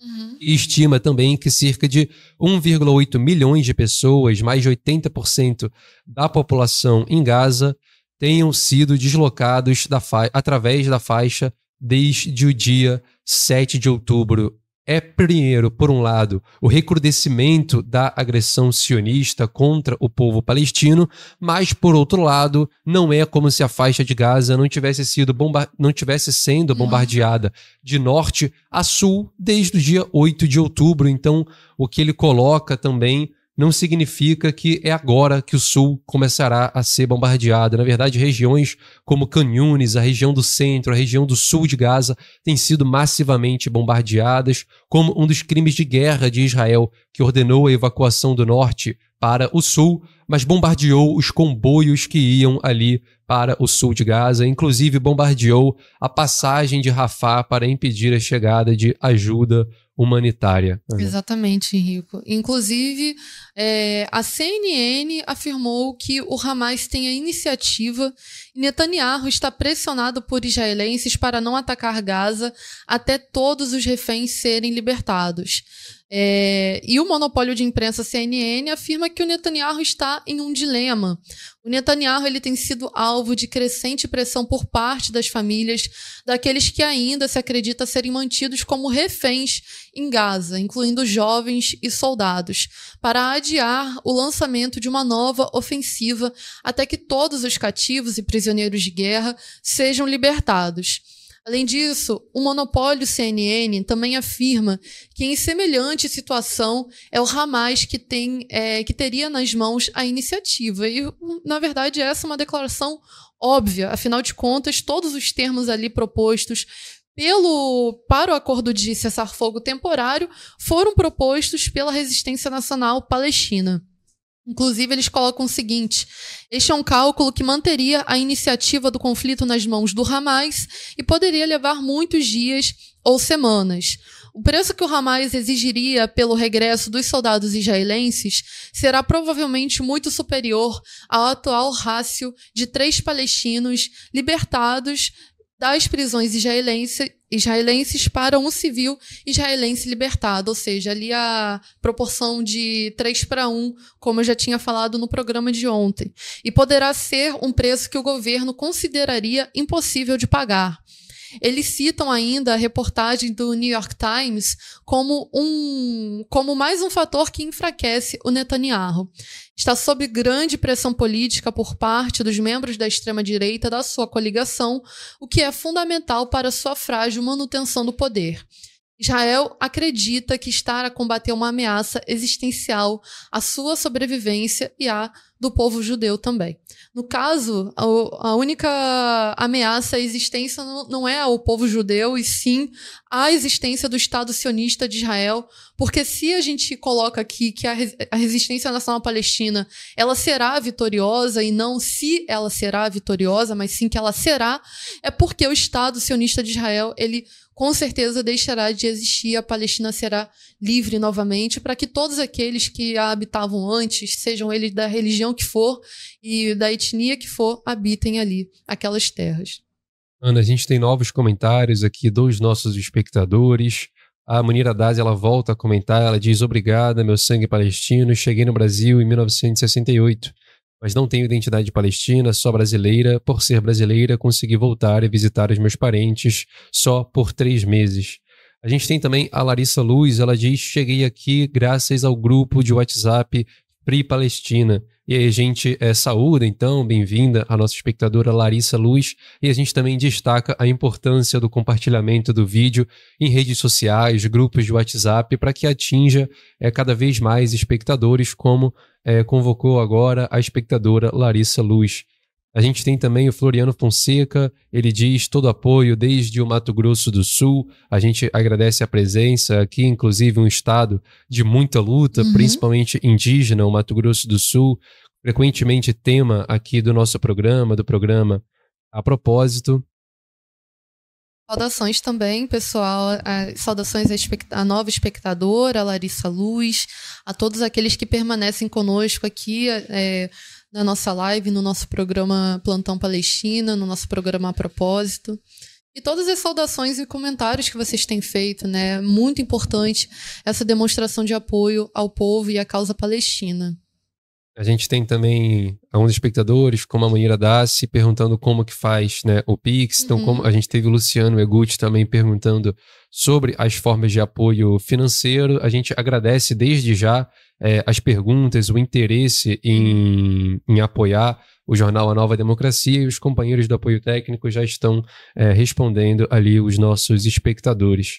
E agora a gente parte então para o nosso noticiário nacional. A gente teve notícias muito importantes no nosso país, assim como o povo palestino é, sofre, o nosso povo também tem passado por situação, uma situação muito difícil, sobretudo no Alagoas.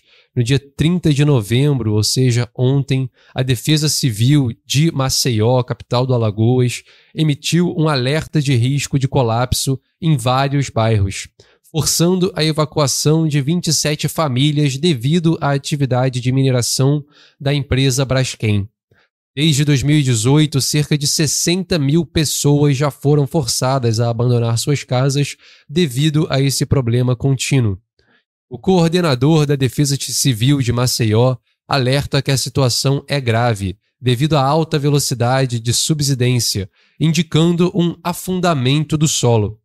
Relatórios apontam para a tendência de afundamento de bairros inteiros, já afetados por abalos sísmicos devido à atividade das mineradoras. Das 27 famílias que receberam ordem judicial para abandonar suas casas, 14 ainda permanecem. A prefeitura alega que desde o ano passado recomendou que os moradores da região deixassem as suas casas, mas não ofereceu um projeto de moradia adequado ou outras soluções para esses moradores. Além disso, pacientes do Hospital Geral Sanatório, no bairro Pinheiro, tiveram que ser transferidos para outras unidades de saúde devido à proximidade com a área de mineração Braskem, então até mesmo as instalações sanitárias tendo as suas operações afetadas por conta dessa minera da, da mineração dessa grande empresa. Em meio a essa crise, os moradores de Maceió têm se levantado para protestar contra a Braskem e exigir indenizações. Hoje, dia 1 de dezembro, os moradores da região protestaram exigindo a imediata realocação, afirmando também que não deixarão as suas casas sem a devida compensação. Esse caso é mais um exemplo do impacto negativo da mineração em países como o nosso, semicoloniais de capitalismo burocrático.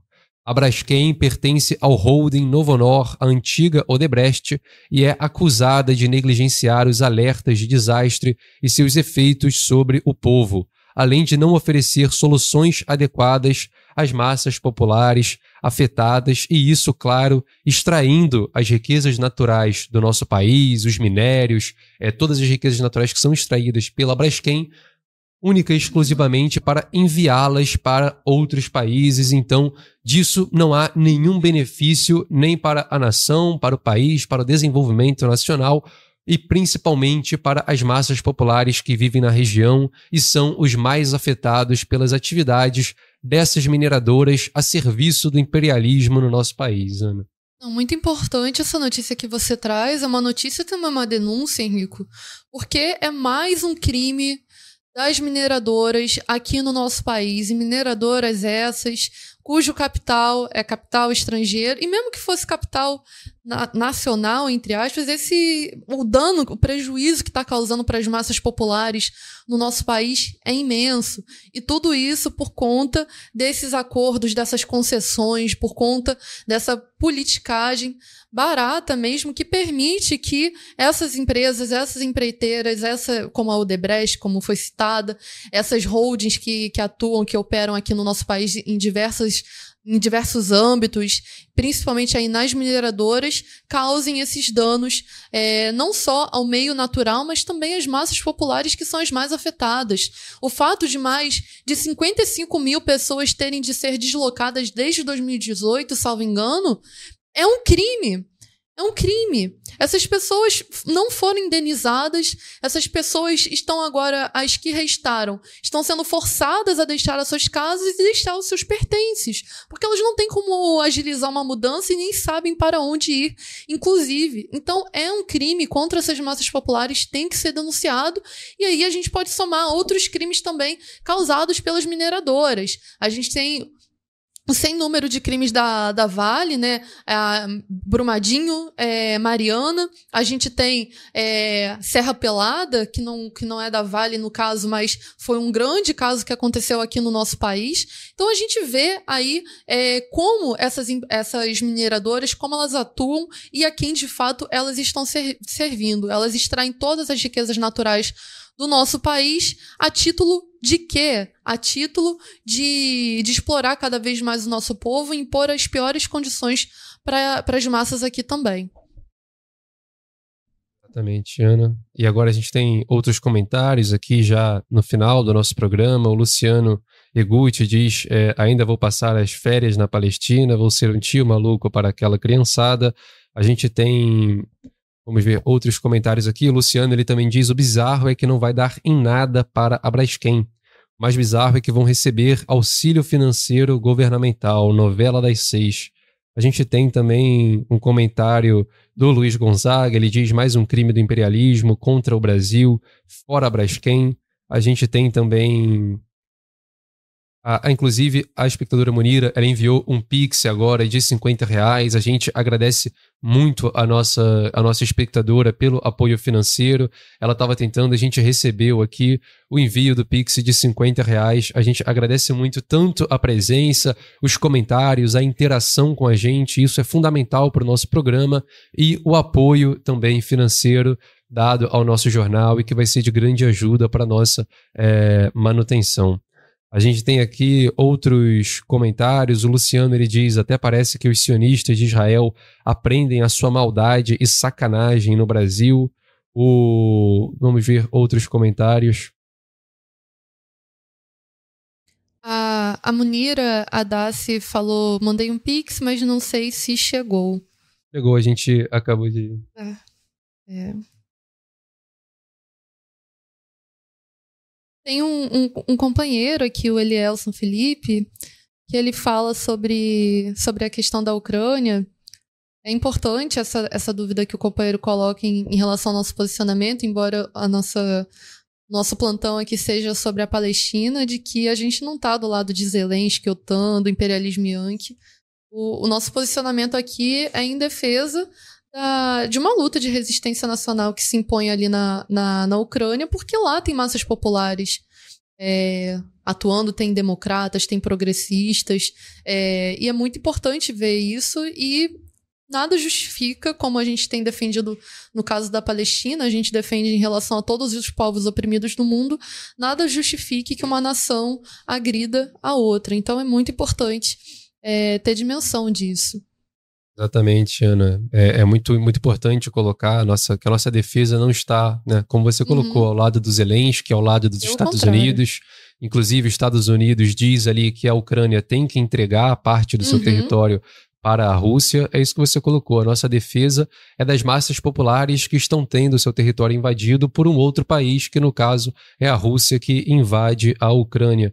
E aí, sobre esse tema, a gente indica que o, que o companheiro Elielson acesse o site do jornal anovademocracia.com.br. A gente já aprofundou sobre esse tema em outros programas aqui do A Propósito, é uma dúvida muito comum. A gente, inclusive, tem um programa Sim. dedicado somente a isso e também é, outros programas que essa pergunta foi feita e a gente tratou. Hoje, infelizmente, pelo avançar da hora, não é. dá para a gente é, é, explicar profundamente é, mais uma vez, mas a gente, a gente, a gente pede né, que o companheiro acesse o site do jornal A Nova Democracia com.br e lá tem uma série de reportagens e de artigos sobre a guerra, a guerra na Ucrânia. Inclusive um que foi lançado logo no, no início que, que a guerra foi lançada e que expressa bastante da nossa análise. O nome do artigo é A Quimera Progressista de Oportunistas e Revisionistas e a Guerra de Libertação Nacional do Povo e Nação Ucranianos. É um artigo muito completo que trata é, da questão da guerra na Ucrânia, trata é, da dominação do imperialismo russo sobre a Ucrânia, trata do Euromaidan, dos eventos de 2014, trata também dos levantes ali na região de Donbass, que inclusive o Elielson se referiu, mostra como várias dessas, é, dessas lideranças muito progressistas que estavam ali naquele momento foram assassinadas, inclusive por mercenários contratados uhum. pelo Putin, por grupos de extrema-direita russos, grupos que lutavam ali pelo estabelecimento de um grande império é, russo, né? Eles operavam ali na região é, de Donbass, grupos ligados àquela quarta teoria política. Muitos deles operavam e assassinaram muitas dessas lideranças progressistas lá em Donbass. Então é uma situação muito complexa, é, é, de fato, a situação da guerra na Ucrânia. A gente no jornal leva com muito, muita seriedade também é, essa questão pela, pela, pela sensibilidade que Sim. ela tem, de fato, para as massas de todo o mundo. E aí a gente recomenda que o companheiro é, acesse lá o site e possa ter acesso a esses artigos. O que eu me referi, novamente repetir o título, é A Quimera Progressista de Oportunistas e Revisionistas e a Guerra de Libertação Nacional do Povo e Nação ucranianos. E aí o Elielson ele enviou uma mensagem, ele disse: "Obrigado pela explicação do posicionamento e pela educação. A gente que agradece a presença do Elielson, o apoio ao nosso programa e o interesse também em conhecer é, a nossa posição sobre os acontecimentos. É sempre importante esse tipo de debate aqui no nosso programa. Né? É muito importante mesmo, pessoal. E a gente vai ficando por aqui. A gente até estendeu bastante o nosso programa de hoje. Já são nove e meia e a gente vai ter que encerrar o nosso programa de hoje. A gente recomenda fortemente que vocês leiam os artigos que saem no nosso portal, anovademocracia.com.br. Vocês podem ficar livres, inclusive, para trazer dúvidas, concordâncias, discordâncias aqui no nosso é, programa, conversar com a gente através do nosso canal no Discord, nas nossas redes sociais também. É, a gente é sempre muito solícito é, a tudo que vocês colocam para a gente. Afinal de contas, aqui é uma tribuna popular, democrática, a serviço das massas do nosso país e não poderia ser de outra forma. Então, é muito importante ter dimensão disso e colocar novamente: o nosso jornal se posiciona em defesa das massas populares, democráticas, ao redor do mundo, das massas e dos povos oprimidos que têm lutado é, por uma nova sociedade, por, um, por uma nova ordem de coisas, que não esse sistema imperialista, que não é, esse sistema que explora, que suga a vida das massas ao redor do mundo inteiro. Então é muito importante ter dimensão disso e a gente vai ficando por aqui. Agradecemos enormemente a todos que ficaram conosco até o final. E é isso. Eu me chamo Ana Nascimento. Eu me chamo Henrico de Gregório. E até o nosso próximo A Propósito.